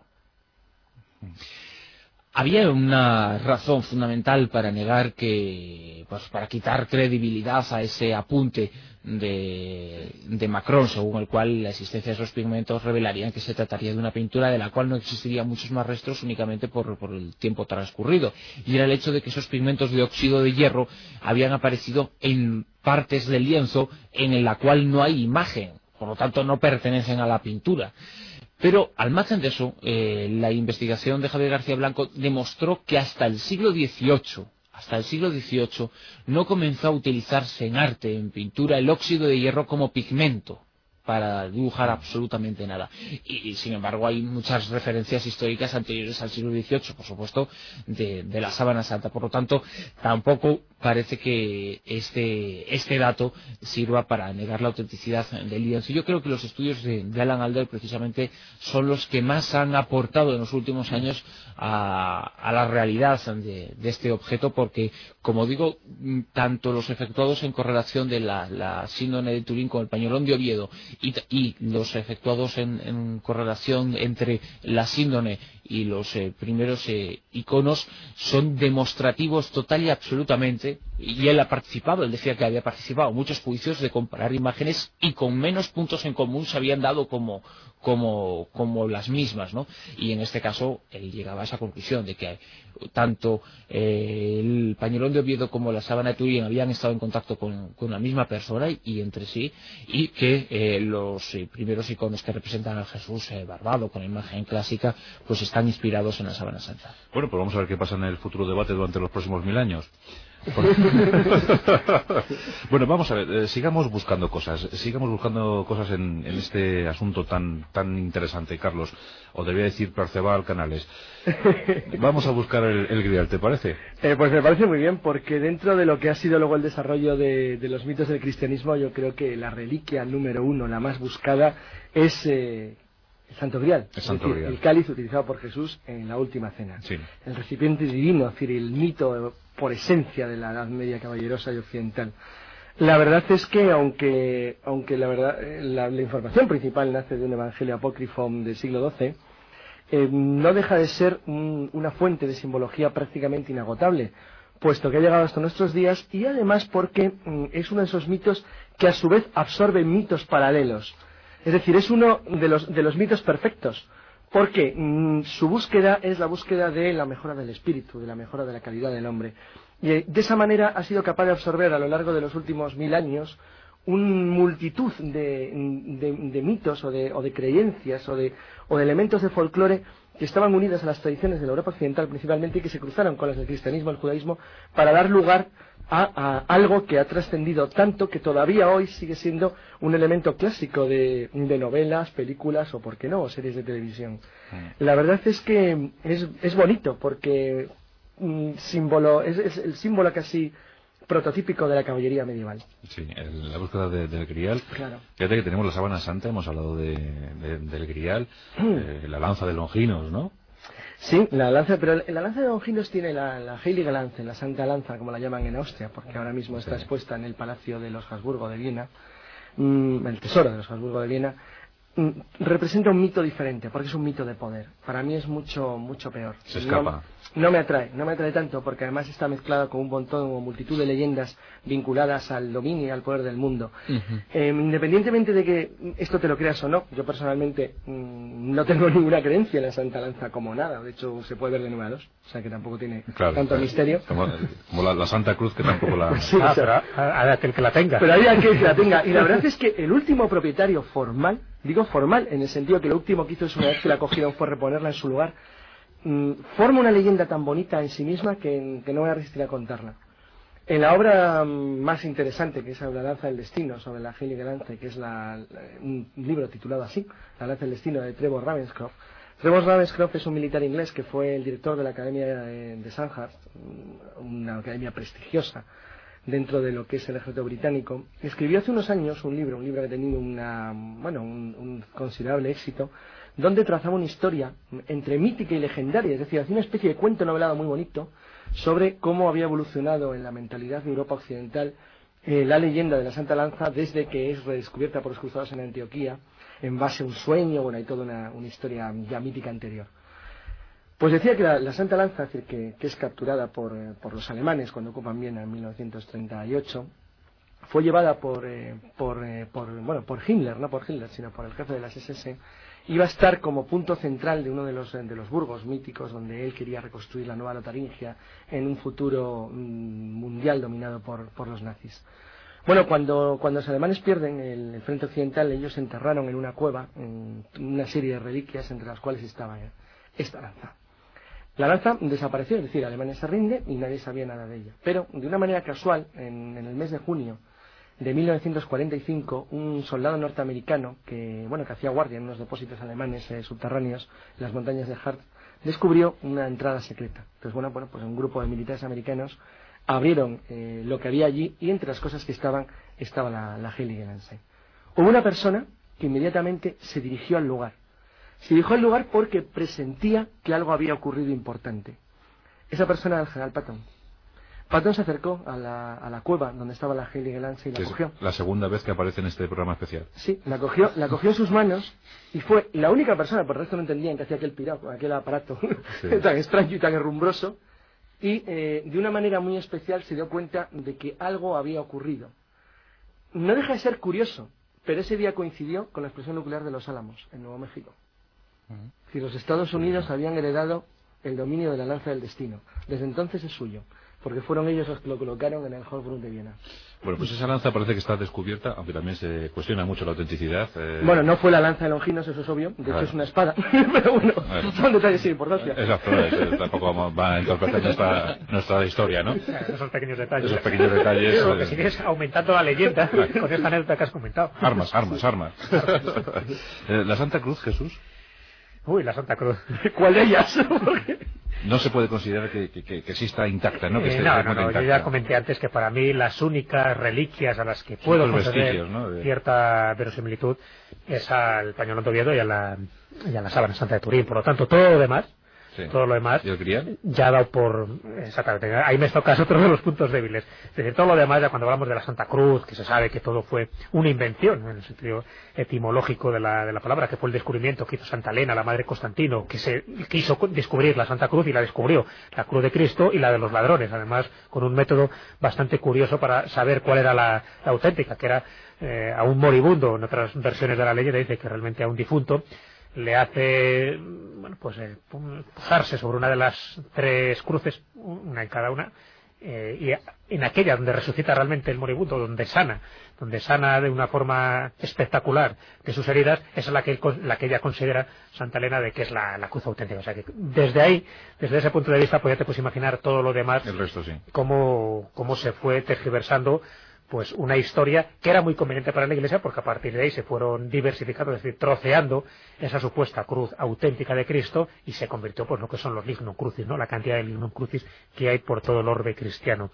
Pero me preguntabas por el grial. Para Sí. mí el grial sí que tiene una mm, trascendencia clave porque estamos hablando ya de un símbolo, de un mito que un poco como lo de la lanza del destino para la tradición germánica, pues el grial es un mito importante y poderoso para dos tradiciones, que sería la anglosajona y la española, porque hay dos variantes o como dos direcciones muy claras desde eh, a dónde va a ir a parar esa copa famosa ¿no? de la última cena, que por cierto, como entre paréntesis, ¿sabes? muchos investigadores, sobre todo de los años 50 del siglo pasado, dijeron que realmente la última cena no pudo ser un jueves por la noche, sino que tuvo que ser un martes por la noche, porque si no, no concuerdan los datos que aparecen en los cuatro evangelios. Bueno, dicho esto, Por jorobar, ha dicho por jorobar. Un pequeño detalle, Jesús, que te podrías haber evitado. se podría haber evitado, porque sin eso que fuera un martes ya no es tan romántico como era el jueves, que era la última cena. Sí. Bueno, el hecho es que a partir de ahí hay como dos versiones muy curiosas de el destino que tuvo este grial. Y estamos ya utilizando grial como cáliz, porque sabes que grial ha tenido distintas formas y distintas utilizaciones, desde la esmeralda de la frente de Lucifer, pasando por una especie de plato o escudilla, hasta lo que era el lápiz exilis, es la piedra del, del destino, del exilio, etcétera, etcétera. Pero bueno, como cáliz, que es así que también como lo utiliza Spielberg en su película, tiene dos vertientes importantes. Una de ellas, la pista anglosajona, será- la coge José de Arimatea, se lo regala, bueno, él va hasta Britania, una vez que es liberado por, Vesta- por Vespasiano en el año 70, No tenía nada mejor que ir hasta Britania. va a Britania y allí dice la tradición, dice la piadosa leyenda que edifica la primera iglesia cristiana en Glastonbury. Bueno, después se lo regala a Brown, que Pa- se... Para lo que le sirvió. para lo que sirvió, efectivamente. que se convierte en el rey pescador y el rey pescador es cuando lo entierra o lo guarda en alguna parte de Avalon, que bueno, no deja de ser un- uno de los templos de. Y, ya- y me quedo ahí con esa pista porque si seguimos la pista del linaje sagrado, donde no es ni siquiera un cáliz, sino que sería la sangre real, la descendencia supuesta que tuvo Jesucristo con María Magdalena, pues ya ni te cuento. Eso es todo una especulación, eso sí que está dentro de la más pura teoría conspiranoica que la han eh, enarbolado muchísimos investigadores últimamente. Pero qué juego da en las novelas, ¿eh? Pero la pista española es muy interesante, porque claro, tenemos el auténtico grial si hemos de creer esa, esa tradición. Y, la, pis- y, la- y el auténtico grial estaría ni más ni menos que en la Catedral de Valencia desde el año 1437, que es donde se venera, ¿no? Y eh, partiría desde el siglo III, cuando el Papa Sisto II se la confía al diácono, a su diácono que es San Lorenzo, y eh, este hombre, que es de Loreto, pues se lo, se lo, lo manda para, para Loreto, para Huesca. Ahí se venera hasta la invasión musulmana en el año 711, pues se pone la reliquia a buen recaudo, evidentemente, porque si no hubiera desaparecido definitivamente, y se pone a buen recaudo en el monasterio de San Juan de la Peña, que está a muy pocos kilómetros de Jaca. Y ahí se supone que está hasta el año 1134, hasta que eh, por alguna razón, bueno, se sabe que en 1134 estaba ahí, ¿no? Por alguna razón aparece después, mm, unos cuantos años después y siglos después, en 1399, aparece en la Aljafería de Zaragoza, que pasa a manos del rey Martín el Humano. Y de, ahí, de Zaragoza, es cuando en 1437, durante el reinado de Alfonso el Magnánimo, va a parar a la Catedral de Valencia, donde hoy mismo se venera, y por supuesto los valencianos pues están totalmente convencidos de que es el auténtico grial, que es ese cáliz, ¿no? Esa copa. Una variante de la leyenda, que también es muy, esta es más romántica todavía si quieres, sostiene que el cáliz lo oculta José de Arimatea, pero no en Glastonbury, sino en el templo de Jerusalén. De aquí lo recogen los templarios, y de cuyas manos pasa los cátaros, siempre estamos hablando ya de, de órdenes totalmente iniciáticas esotéricas, que lo custodiaron en la, fortaleza, en la fortaleza de Montsegur, y de allí es cuando pasa San Juan de la Peña y se reinicia el ciclo para volver a parar a, a la Catedral de Valencia. O sea que tanto una versión como otra conducen al mismo lugar. en España estamos fortificados, ¿eh? tenemos el Grial en Valencia, el pañuelo en Oviedo, tenemos el apóstol Santiago en Compostela. Eh, 29 Sabana Santa. Y bueno, y bueno, y, y la mesa de Salomón, la mesa de Salomón, y la mesa de Salomón. en Jaén o bien en Toledo, que estamos viendo la pista tanto Carlos como yo. dice que la encuentre. Sí. O sea que tenemos, salvo Arca de la Alianza, que por desgracia y, y algún, están en Etiopía. Y algún museo del que Jesús conoce bastantes cosas, como es el de Caideda, ¿no? Hombre, Y hombre el Museo de las museos- Reliquias. Museos de reliquias, pero con cosas absolutamente disparatadas. Hombre, a ver, disparatado, disparatado, que tenga un pequeño trozo del himen de cada una de las 11.000 vírgenes tampoco está disparatado. No, sí. Eso lo tiene cualquiera. Tampoco. Eso lo tiene cualquiera. En fin, o un plumón de la paloma del Espíritu Santo, pues sí, tampoco. Bueno, a mí- a mí me contaron... En la Guncia tenían un huevo de la paloma, que era peor. La historia de- del santo pañal, el, el, el pañal de, de- de Jesús en Lérida y lo, lo quemaron en, en la guerra civil, ¿no? Bueno, es que... El santo pañal. Si hablamos del prepucio, Sí, bueno, sí, sí, el sí. Santo Prepucio tiene ya toda una historia. ha habido unos cuantos. Yo- de todo Hombre, un poco. yo me temo, yo me temo que el grial, la copa de, de la última cena, perdonen la arrogancia, ¿no? Supongo que fue a parar al pues con el resto de los de los platos usados, ¿no? En, en la comida. Vaya, ya me, temo. Cargándose todas las teorías. Yo supongo, y, y es más lógico pensar que el, que el grial, todo lo que ha dado origen al mito del grial es más bien un conocimiento, una información. No sé en qué consistiría, está la, la famosa tradición eh, que habla de que ese conocimiento lo que albergaría sería ese linaje de sangre que se ha mantenido en Europa intacto y que vendrían a ser los los eh, sucesivos descendientes de la figura de, de Jesús, un linaje real, que se mantendría hasta el día de hoy. Ese u otro tipo de, de fu- de conocimiento o de saber, supongo que es lo que ha dado origen a, to- a todo el mito del, del grial, ¿no? Más que, que la reliquia en sí. Porque la leyenda de la sangre real, la leyenda de que de verdad Jesucristo, después de resucitar, eh, se dirigió a Provenza, no tenía otro sitio tampoco donde ir, y que allí con María Magdalena eh, inició una descendencia que se mezcló luego en la Edad Media supuestamente con el linaje de los condes godos de Carcasona, que luego más allá llegó a través de una línea merovingia a ser los futuros reyes del, del final de los tiempos. Pero pues esa cosa tan bonita, que está muy mezclada también con las teorías mesiánicas y milenaristas, mm, es una de las demostraciones de cómo los seres humanos tienen la necesidad de buscar algo que no forma parte del mensaje de Jesucristo en absoluto, pero que sin embargo forma parte de la esencia de eh, los mitos del fin de los tiempos de las civilizaciones occidentales, es decir, básicamente de los indoeuropeos. Porque la, las- la relación que tiene la leyenda de la sangre real, de la leyenda del linaje de Jesucristo, con el mito artúrico o con el mito del sebastianismo portugués, es decir, del rey que volverá desde el fin, de lo- desde el fin del mundo para ocuparse de- del gobierno de la humanidad cuando llegue el fin de los tiempos, la verdad es que es, es- es una de las variantes paralelas de la necesidad de pensar que, aparte de un mensaje que es realmente lo importante, hay quien tiene que creer en que también dejó algo físico, es decir, una herencia. Bueno, mm, la relación entre esta leyenda y el catarismo fue muy intensa, pero sobre todo fue muy intensa con el mito, que es, es un mito realmente moderno, digan lo que digan, del Tridato de Sion. Claro, y es que se, se supone que, que el gran secreto de los cátaros, de los templarios, que esa información que eso. es que custodiaban no el grial, o, o sí el grial, y que el grial era, Era precisamente eso, ¿no? Era ese conocimiento y, y conocer eh, ese linaje y un linaje que habría que preservar y que según quienes defienden esta hipótesis todavía existiría hoy, ¿no? Entonces los cátaros eran, para que nuestros oyentes entiendan, los herejes más herejes, ¿no? Me estaba pensando que, los puros. que ya puestos, puestos a acusar a, a, Leonardo da Vinci de algo, pues bueno, le acusan de todo, hasta de ser uno de los grandes maestros del periodo de Sion últimamente. O sea, no se les ocurre qué hacer. Cuando alguien tiene que una idea delirante, se la saca Leonardo. Explica, un, explica en un minutito lo del priorato de Sion. El priorato de Sion es una supuesta orden secreta que, que nació en Francia durante la Edad Media, mmm, vinculada a la protección necesaria de la sangre real, es decir, del linaje que en el futuro fin de los tiempos va a generar el nuevo rey de Occidente. Es decir, es un mito claramente artúrico o sebastianista, es decir, de la, de la, llegada de alguien, de un Salvador, que no es de otro mundo, pero que sí lo es en parte, puesto que arranca de la sangre de Jesucristo.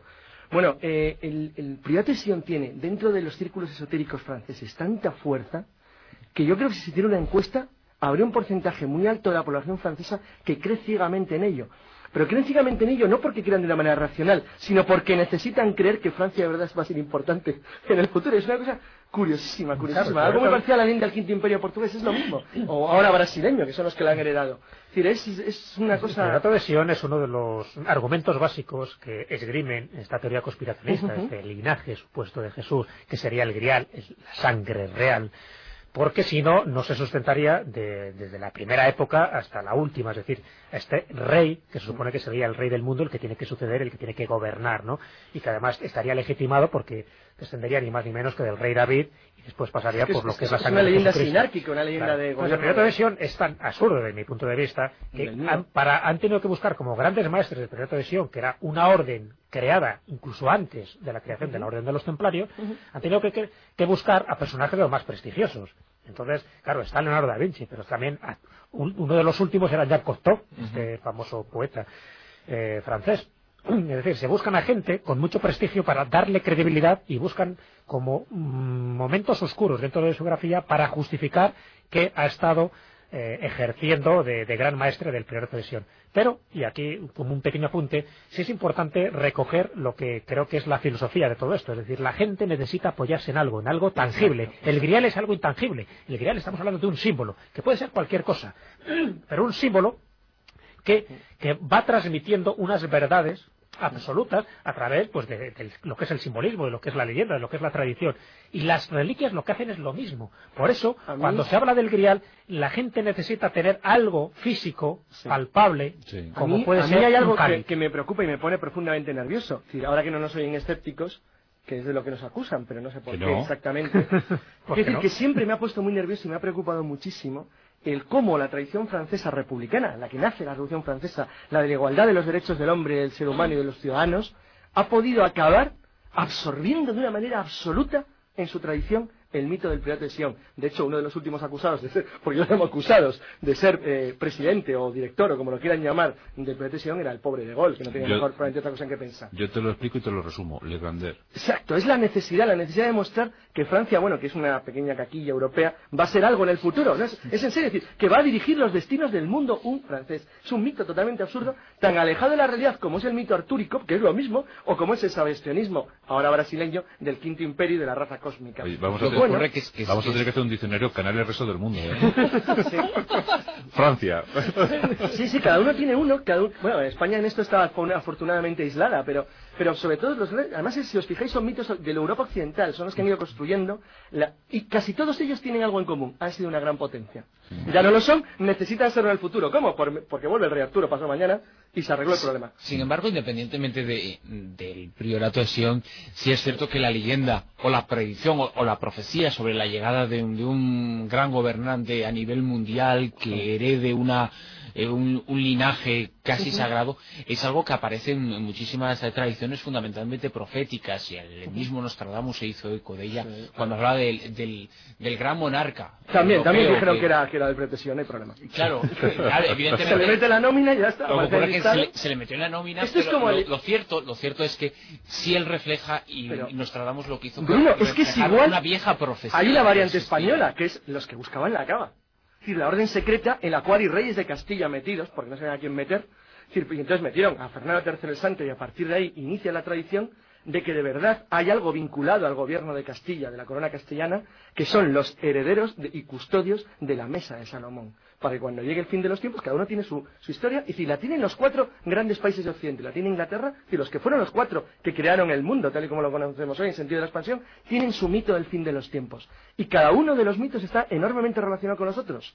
Y todos tienen, de alguna manera, meten bueno, es que claro, como esto es como un puzzle, pues ahora, ¿quién pega la pieza, la templaria? Los franceses porque salieron de la Rochelle, los eh, británicos porque lo sacan de los que se refugian en Escocia, los portugueses de los de Sagres y los españoles de Montesa y de Calatrava. Entonces cada uno se va colocando sus piececitas de esa manera va haciendo el popurrí este extraño mezclado de que todos son en alguna, de alguna manera, de alguna forma, los herederos finales de una tradición que arrastra desde hace dos mil años. Por es cierto- algo curioso, curioso de verdad. Por cierto, que nuestros oyentes están diciendo, el priorato de Sion, ¿tendrá algo que ver con los sabios de Sion? No, los sabios de No, Sion no, era- no, era es una- una conspiración. Los protocolos de los sabios de Sion no muy malvada, además. Sí, sí, los, los sabios de. Sion, eh, además dicen que era además fraudulento, ¿no? Sí, fue, fraude, fue un fraude hecho por la policía política zarista para desacreditar al movimiento judío internacional y la verdad es que lo han logrado, porque todavía se, cree- que se cree que eran auténticos. ¿sabes? Exacto, exacto. Son... Las mayores maldades que se han, que se han podido causar, digo, por el daño que causó en, en los años siguientes. Un libro prohibido en el Estado judío, no me No me extraña. tampoco. Claro, claro, Se puede conseguir por internet. Pero por eso que no confundir una cosa con... No, no, no tiene nada que otra. ver una cosa con otra. Con la otra.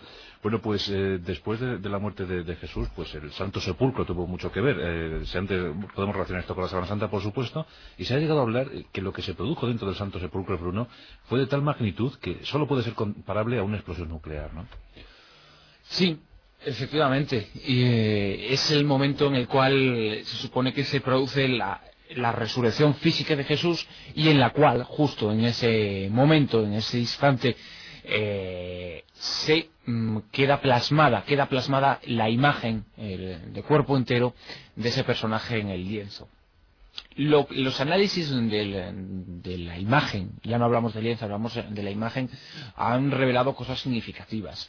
Ah, Y han revelado que se trata de algo parecido a una chamuscadura que ha manchado, entre comillas, solamente los, eh, las primeras, eh, las capas más superficiales eh, de, de ese lino. Pero que no fue la caja de plata, ¿no? De- del famoso incendio. No, no, no, ni, ni muchísimo menos. Y que fue, eh, se han hecho incluso intentos de reproducir en tiempos recientes, eh, por parte de varios investigadores, de reproducir sobre un lienzo una imagen similar. Y para ello se han utilizado emisiones radiactivas. Y lo único que se ha logrado hacer similar a la sábana santa, y se han tratado de falsificar sábanas santas utilizando diversos procedimientos, y el más similar, el que ha conseguido un efecto más parecido con el efecto de la tridimensionalidad, con el efecto de que no exista ningún tipo de pigmentación, es precisamente aquel que ha intentado plasmar la sábana utilizando una, una radiación. Por lo tanto, por lo tanto, algunos investigadores de la Sábana Santa creen que el momento en el que se plasma la imagen de, Jesús, ese cuerpo emitió algún tipo de radiación desconocida que eh, provocó la chamuscadura. Claro, esto no se puede explicar de ninguna forma y menos si ocurrió hace dos mil años.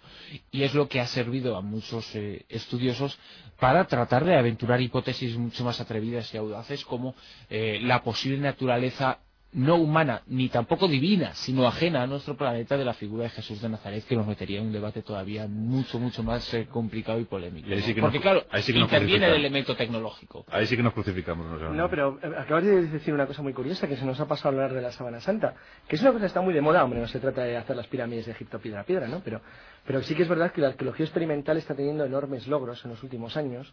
Por ejemplo, ahora van a intentar hacer un Moai, ver cuánto se tardaría hacer un Moai con el tipo de herramientas que tenían los polinesios, y parece que puede que lo logren, además, curiosamente. Pero bueno, que, que es el caso, el caso, bueno, si es falsa la sábana santa y se hizo en el siglo XIII, pues con materiales del siglo XIII coge usted y la hace. Y la hace, efectivamente. No, pero además lo que ha apuntado Bruno, fíjate que sería como la, la pieza angular para explicar, si es que se puede explicar, esa datación medieval de la prueba del carbono 14. Pero cuando se hizo, se hizo el la prueba del carbono 14 y se dijo eh, por parte de los creyentes en la Semana Santa que no podría ser nunca un método eficaz por cuanto una potente radiación desconocida, que es la posible causa de la formación de la imagen, hasta ahora no se sabe de ninguna otra explicación porque ya hemos descartado que haya pigmentación de ningún tipo.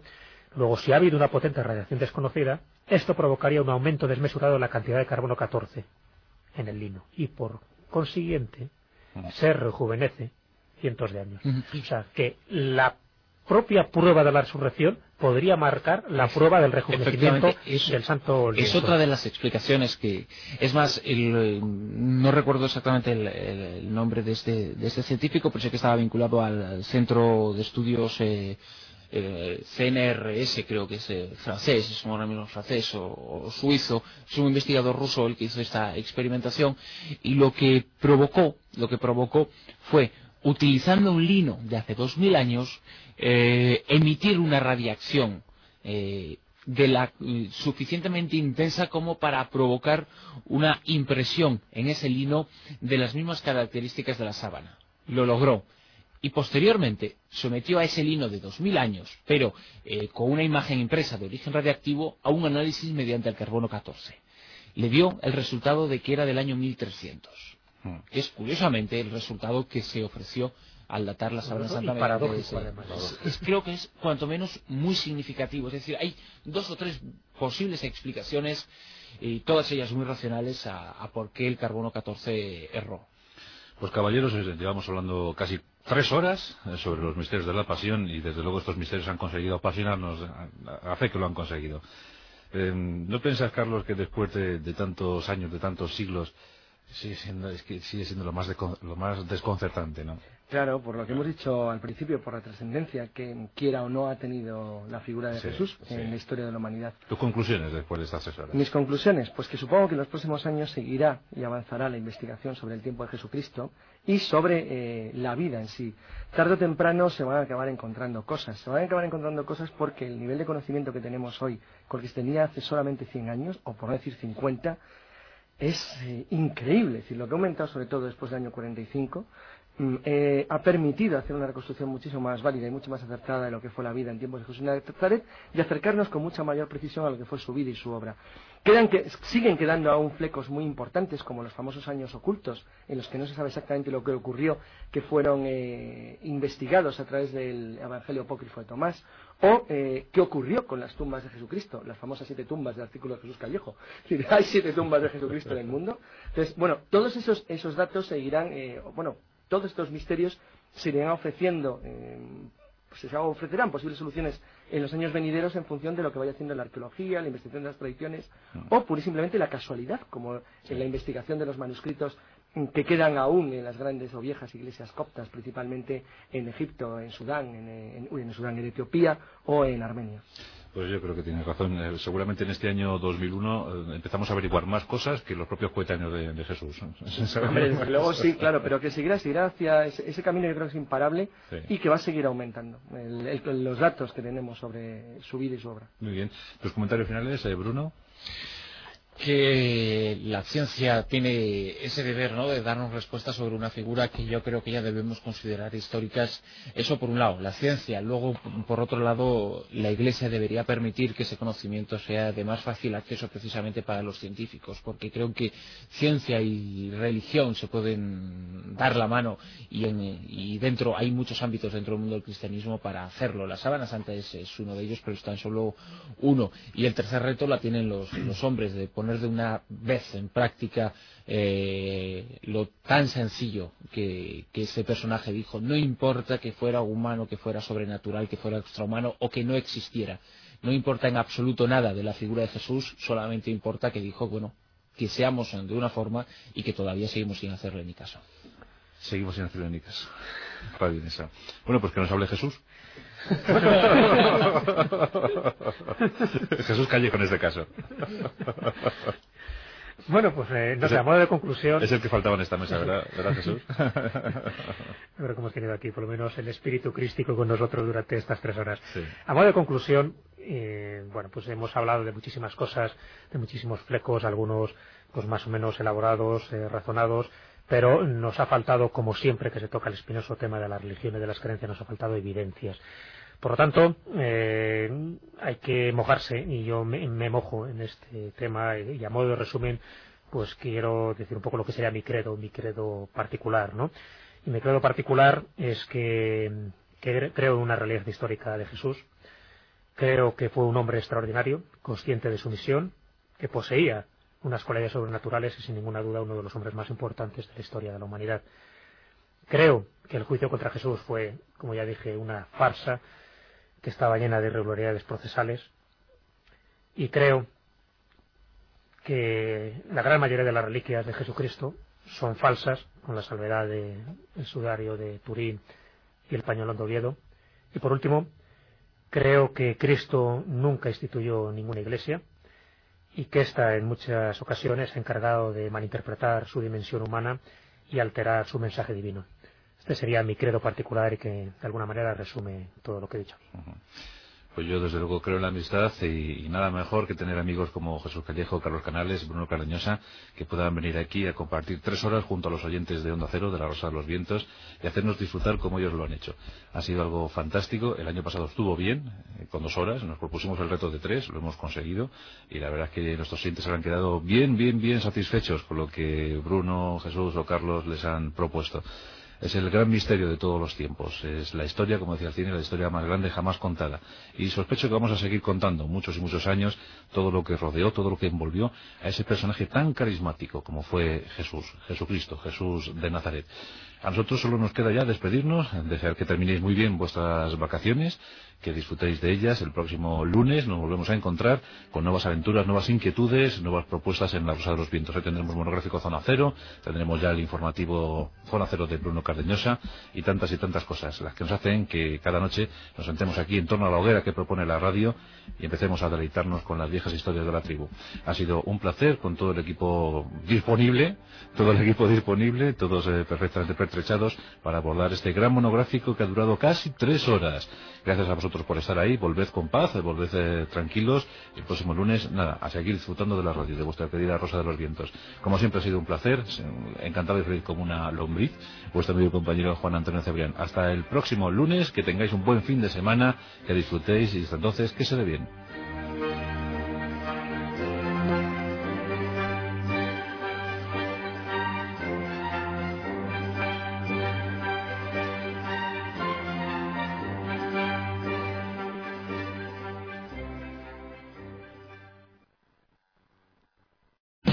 O'Reilly Auto Parts puede ayudarte a encontrar un taller mecánico cerca de ti. Para más información, llama a tu tienda O'Reilly Auto Parts o visita oreillyauto.com.